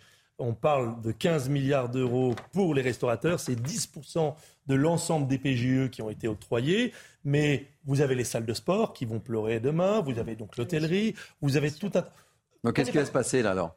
Ah ben, Ce qui va se passer, euh, ils l'ont dit à plusieurs reprises. Alors, on remarquerait que Gérald Darmanin, il est sur euh, toutes les antennes tous les jours. Il y en a un qu'on ne voit pas du tout, c'est Bruno Le Maire. Pourquoi Bruno Le Maire, on ne le voit pas, on ne l'entend pas? Parce que ce qui est devant lui, l'effondrement. Je suis désolé de le dire, vous allez dire vraiment il est très noir cet invité, on l'invite plus parce qu'il n'annonce que des catastrophes. Il se trouve que j'ai publié un livre l'an dernier qui s'appelle Dernière crise avant l'apocalypse et malheureusement on est en train de me donner raison. Mais vous avez 145 Adieu, milliards, exactement. Vous avez 145 milliards de, de PGE qui sont en suspens au-dessus de la tête des entrepreneurs. Pourquoi d'ailleurs on en parle aujourd'hui, maintenant? C'est parce que ces PGE, il faut les rembourser depuis le 1er juillet. Oui, c'est pour ça qu'on a fait des sujets. Les échéances sont tombées le 1er juillet. Donc ils voient la première échéance, ils ont encore la trésorerie pour faire face, mais ils disent à leurs banquiers, euh, prélève pas celle de septembre, ça passera pas. Quand vous avez 3 000, 4 000 balles de PGE à rembourser tous les mois, bah, 3 000 ou 4 000 balles, ça fait un tout dans la trésorerie. Donc qu'est-ce qu'on va voir dans quelques jours? C'était le sens de ma question on va voir Bruno Le Maire qui va arriver sur les plateaux, qui va commencer d'abord par dire non, nous ne ferons rien pour les PGE. Ensuite, il va dire oui, on va envisager de les reporter de quelques années. Et puis à la fin, il va dire on va en faire cadeau pour ceux qui sont dans, le, dans la plus grosse difficulté, mais sous conditions, etc., etc., et ceux qu'on pourra sauver. On va prendre la direction de la Corse, si vous le voulez bien. Euh, après les intempéries qui ont touché la Corse, de nombreuses questions se posent sur les moyens qui auraient pu euh, éviter au camping de si grandes évacuations. Lors de la visite du ministre de l'Intérieur, le directeur du camping est revenu sur cette loi littorale qui interdit la construction euh, de bâtiments en dur à proximité du littoral. Qu'est-ce que cette loi? Réponse avec Christina Luzzi et Thibault Marcheteau et on en parle juste après. Ces scènes d'évacuation d'urgence deviendront-elles récurrentes? Oui, selon les professionnels du tourisme, si la loi ne change pas. Depuis 1986, le littoral français est protégé et les nouvelles constructions en dur sont interdites pour préserver et mettre en valeur les côtes françaises. Seulement, le changement climatique pourrait voir les événements des derniers jours se multiplier. On a du mal à imaginer comment évacuer 700 personnes à moins de disposer d'abris en dur sur place. Voilà. Or, la loi ne nous permet pas de construire des abris en dur. Si ces phénomènes climatiques doivent se multiplier avec le réchauffement à l'avenir, la seule façon euh, de continuer l'exploitation euh, des campings en France sera de permettre la construction de ces abris. Même son de cloche pour le président du Conseil exécutif de Corse. Il y a la, nécessité de repenser l'ensemble des politiques publiques en intégrant les contraintes et exigences du réchauffement climatique et de la transition écologique. Interpellé au sujet de cette loi littorale, le ministre de l'Intérieur assure entendre la demande des sinistrés le bon sens qui consiste à dire, mais dans des cas comme celui-ci qui peuvent se reproduire et où personne ne peut être incriminé, mais dans lequel on doit se protéger bien évidemment, euh, il faudrait pouvoir faire comme en Outre-mer. Euh, des, abris, alors je dis anticycloniques, vous comprenez ce que ça veut dire, ce n'est pas évidemment des, cyclones que nous avons connus ici, mais qui permettent aux gens rapidement de pouvoir se protéger. J'entends cette, cette demande de bon sens et je la relayerai dès cet après-midi au ministre en charge. En plus de cette loi, la couverture en réseau téléphonique est un problème récurrent sur l'île de Beauté et qui complique largement l'action des secours dans ces situations exceptionnelles. Force est de constater, Jean-Baptiste Giraud, qu'il va peut-être falloir, euh, j'allais dire anticiper, mais changer des choses. Quoi. en tout cas, envisager que la loi littorale de 86 soit amendée pour permettre les constructions en dur euh, pour euh, les. ah, en Corse, ça paraît difficile. Non, mais c'est pas seulement en Corse. En fait, hmm. c'est sur toute la côte littorale. Il n'y a pas que la loi littorale de 86 qui hmm. rentre en jeu et qui rentre en compte. Il y a aussi et surtout maintenant les SCOT schéma de cohérence et d'organisation du territoire, et les PLU, plan local d'urbanisme, qui tous interdisent les constructions à euh, plus de 500 mm. mètres du littoral, à moins de 500 mètres du littoral. Donc j'entends parfaitement les professionnels du tourisme. En fait, s'ils en parlent aujourd'hui encore, c'est parce que d'autres ont avancé déjà leurs vaisseaux, notamment au niveau de la dune du Pilat, les campings qui ont été détruits, dont celui des Faux Bleus. Eh bien, effectivement, il était dans une situation de totale illégalité avec des bâtiments en dur qui avaient été construits en contravention avec les règles d'urbanisme local. Je veux bien que les professionnels du tourisme arrivent à tordre le bras des élus en leur disant on ne va plus respecter ou il faut amender les SCOT, les PLU, schéma de cohérence et l'organisation territoire, plan local d'urbanisme et donc s'affranchir de la loi littérale. Mais pour l'instant, je pense que la situation n'est pas suffisamment dramatique pour que des mesures d'exception soient prises. Maintenant, des mesures d'exception, le législateur, le gouvernement en prend. Par exemple, pour le sujet de l'énergie, eh bien, il y a des lois d'exception qui ont été votées en urgence cet été et qui permettent à la puissance publique de s'affranchir de ces règles euh, restrictives par exemple pour installer un terminal méthanier en mer, par exemple pour installer euh, des euh, oléoducs ou des gazoducs. Oui, quand c'est urgent et quand on en a impérieusement nécessaire, on s'affranchit des règles. Moi, je vous fiche mon billet que très bientôt, on va voir des lois d'exception qui vont effectivement mettre en sommeil les SCOT, les PLU et les lois littorales pour des raisons économiques. En, tous les cas, ce qui s'est produit, c'est un phénomène exceptionnel en, Corse et ça, fait prendre un certain nombre de, prises de conscience, euh, Sabrina. Oui, ça fait prendre, euh, finalement, il y a une prise de conscience euh, sur euh, le caractère imprévisible de, la nature et la fonction du politique quant à la prévention, justement, de la protection des citoyens face à l'imprévisibilité pardon, de, de, la force et des forces de la nature. je souscris à ce qu'a dit Jean-Baptiste concernant la modification de la loi, en tout cas la possibilité de l'amender, qui serait évidemment nécessaire compte tenu, encore une fois, euh, du caractère euh, grave et imprévisible euh, des, des, conséquences auraient été du réchauffement climatique, hein, parce que ce qui s'est passé en Corse, en Corse pardon, en est une au, cas particulier, mais se pose également la question de la décentralisation du pouvoir politique et de l'aménagement du territoire. C'est-à-dire que là, au cas particulier, bon, c'est la Corse, mais il y aura évidemment d'autres régions, d'autres collectivités qui seront, qui vont devoir faire face justement à cette, ce que j'appelle cette imprévisibilité, cette dangerosité, toutes celles qui ont littoral, mais pas seulement mais pas seulement. Je veux dire, même les territoires euh, euh, euh, centraux de, France qui ont fait face à la sécheresse, par exemple, cet été, où, il était question de l'irrigation de l'eau, donc de la structuration de l'eau. donc, se pose cette question également, Jean-Baptiste, c'est pas seulement sur le littoral ou en tout cas les villes côtières. Donc la question de l'aménagement du territoire, elle est cruciale dans la prévention du politique, en tout cas de l'action politique quant à, euh, quant à ces phénomènes qui ne sont que la conséquence ou les conséquences du réchauffement climatique dont il va falloir euh, urgemment s'armer. Hein, parce que là, on voit encore ces logements de fortune qui ont été euh, mis en œuvre. la loi littorale, elle repense justement cette façon de vivre autrement, mais il va vraiment falloir que le politique se penche sur ce sujet et mette en place des prérogatives de puissance publique fortes. Et, et moi, Guissé, il est urgent d'agir là, non? Oui, parce qu'en fait, ce qu'on a vécu cet été, c'est les premiers euh, les premières conséquences du dérèglement climatique, mm. non pas en termes de réchauffement, mais en termes, euh, l'autre levier du, dérèglement climatique, c'est celui des événements euh, mm. peu probables d'un point de vue statistique, mais à forte conséquence, à forte intensité, avec des grosses chaleurs, des incendies, des inondations. C'est à peu près, à peu près ce qu'on a, qu'on a vécu cet été. Et là, le, le rôle et l'enjeu pour la puissance publique, c'est dans une, anticipation mm. et d'avoir des investissements en termes d'infrastructures pour permettre d'anticiper les conséquences, de pouvoir protéger les citoyens, d'avoir une gestion des habitats et des territoires qui soit euh, plus cohérente en prévision de ces événements, notamment pour permettre bah, l'évacuation de l'eau, le stockage de l'eau face à la sécheresse et euh, aménager les forêts pour limiter les incendies. C'est à peu près les trois grands leviers. Et face à ça, il y aura une nécessité d'avoir des investissements, de construire et d'adapter. Est-ce que pour autant on va encourager des constructions dans les zones du littoral, alors qu'on a eu le précédent de la tempête Cynthia, où on sait que finalement il y a des zones qui sont inondables? Je pense que la puissance publique ne le fera pas, parce que la puissance publique, après, sera responsable. Donc, je ne pense pas qu'on viendra euh, sur la, sur la voie littorale, en tout cas pas, dans, en ces termes. Mais il y a une réflexion à avoir, beaucoup plus globale, sur l'adaptation de nos territoires à ces événements peu probables, mais à très forte intensité, qu'on risque de vivre de plus en plus souvent. Mmh. D'autant plus que le temps du PLU et du SCOT, qui est un temps long, très long, pour élaborer un PLU, il y a des enquêtes, des commissaires enquêteurs, tout ça, ça prend des années. Un PLU, c'est jusqu'à 10 ans pour être révisé. Même chose pour un SCOT, sachant que le SCOT, c'est le super PLU qui couvre un territoire plus grand que le PLU.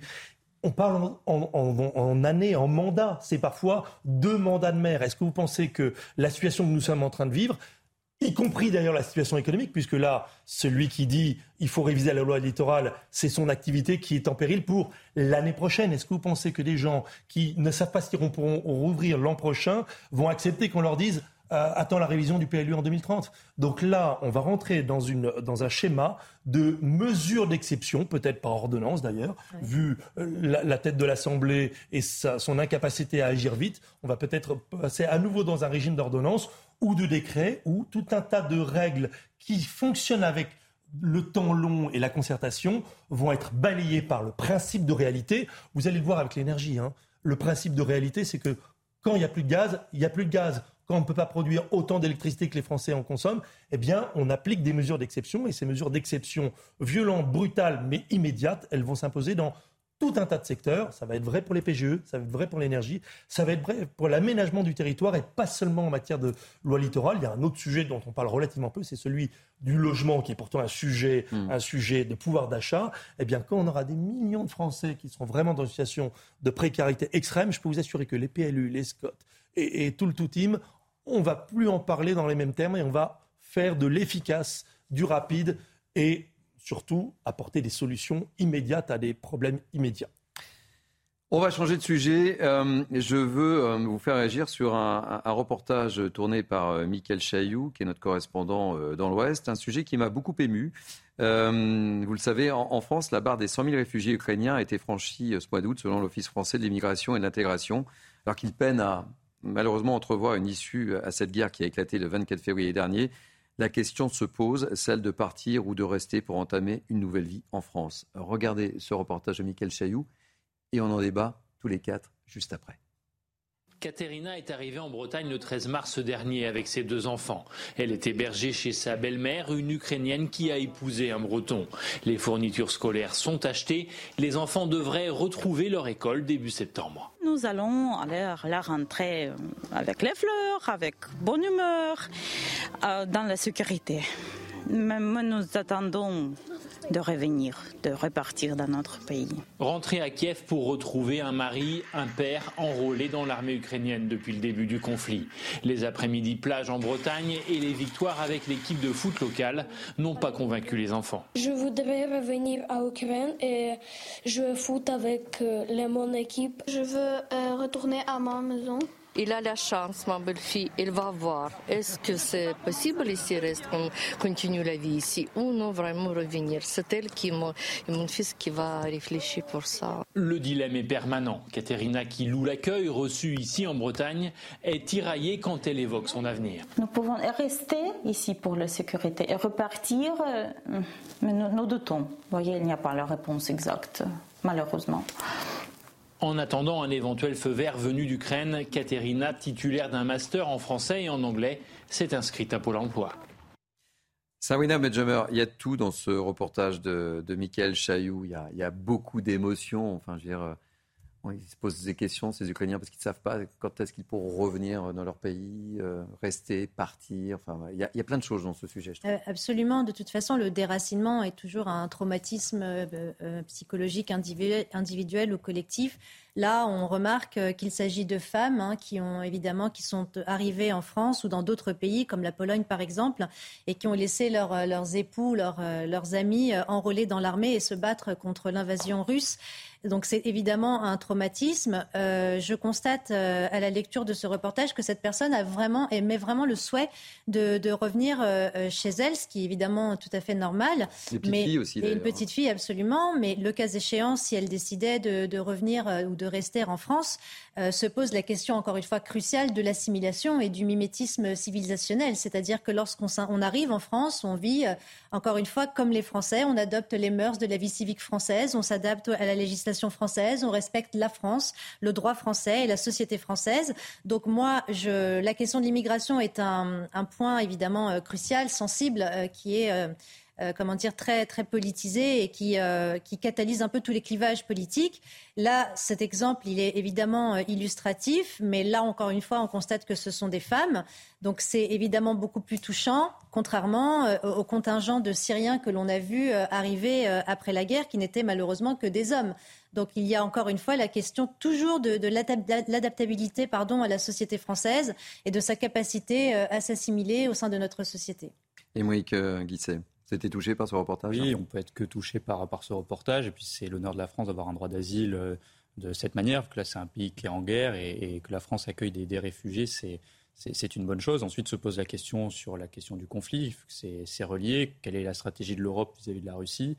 Est-ce que l'objectif de l'Europe, c'est de rétablir toute l'intégrité du territoire ukrainien ou est-ce que l'objectif, c'est la stratégie, c'est d'obtenir la paix? Euh, C'est des stratégies différentes qui impliquent des actions différentes vis-à-vis de la Russie et vis-à-vis de l'Ukraine. Est-ce qu'on doit plutôt négocier de nouveaux accords de Minsk pour euh, réussir à trouver un, arrêt du conflit et une, issue de sortie ou est-ce qu'il faut avoir une approche plus euh, belliqueuse pour véritablement permettre à l'Ukraine de retrouver l'entièreté de son territoire c'est des choix stratégiques euh, majeurs euh, qui en fait auront une réel impact sur l'issue du conflit et sur la façon, est-ce qu'on va être sur un conflit du temps long ou du temps court? C'est toutes ces questions-là que, doivent se poser euh, les Européens ou les citoyens pour en débattre, mais surtout les, les dirigeants, puisque c'est en termes de stratégie, c'est là où va se jouer, où va se jouer les choses pour l'Union européenne. Jean-Baptiste Giraud, en période de, conflit, ces interrogations, euh, les hommes au combat, les femmes, qui, c'est euh, cette espèce de, dualité. Enfin, je retrouve que ça, nous fait revisiter, revoir les images de 2015, 2016 et après sous un autre angle. Pendant cette période-là, on a vu arriver une déferlante de réfugiés syriens, euh, libyens ou autres qui étaient à 100% des hommes. Et là, à 80, je crois que c'est 93% pour les Ukrainiens, 93% des réfugiés ukrainiens accueillis dans les pays européens, et pas seulement la France, la Pologne, la Hongrie, euh, c'est des corps colossales. Hein. Euh, en Pologne, en Hongrie, on parle pas de 100 000, mais on parle de millions euh, de réfugiés. Et ce sont toujours des femmes avec des enfants. je ne comprends pas. À chaque fois, on fuit une zone de guerre, un conflit. Dans un cas, ce sont les hommes qui partent et il laisse les femmes et les enfants sous les bombes. Et dans un autre cas, ce sont les femmes et les enfants qui partent et ce sont les hommes qui restent sous les bombes. Là, il y a une question de société ou bien alors on nous a menti, on nous a raconté des histoires et ce ne sont pas des vrais réfugiés dans un cas et dans ce cas présent, ce sont des vrais réfugiés d'un conflit. Mais ça refait euh, penser à ces images et à cette période de 2015, 2017, 2018. ça fait réfléchir. Écoutez, on arrive au terme de cette émission, Midi News Weekend. Nous étions ensemble depuis 10 heures ce matin. Il ne me reste plus qu'à vous remercier. Merci euh, Sabrina Medjemer, c'est toujours un plaisir de vous avoir sur ce plateau. Merci Jean-Baptiste Giraud, capitaine Jean-Baptiste Giraud, respect. Euh, merci euh, Émeric euh, Guisset. Euh, merci à Sabrina Slimani et Sébastien Bandotti qui m'ont accompagné pour la préparation de ces trois heures de Midi News Weekend. Merci à la programmation, merci aux équipes en régie également. Dans quelques instants, euh, les belles figures de l'histoire. Je vous dis à très bientôt. Je vous retrouve demain matin, même lieu, même heure. Passez une belle journée. Vous êtes sur CNews.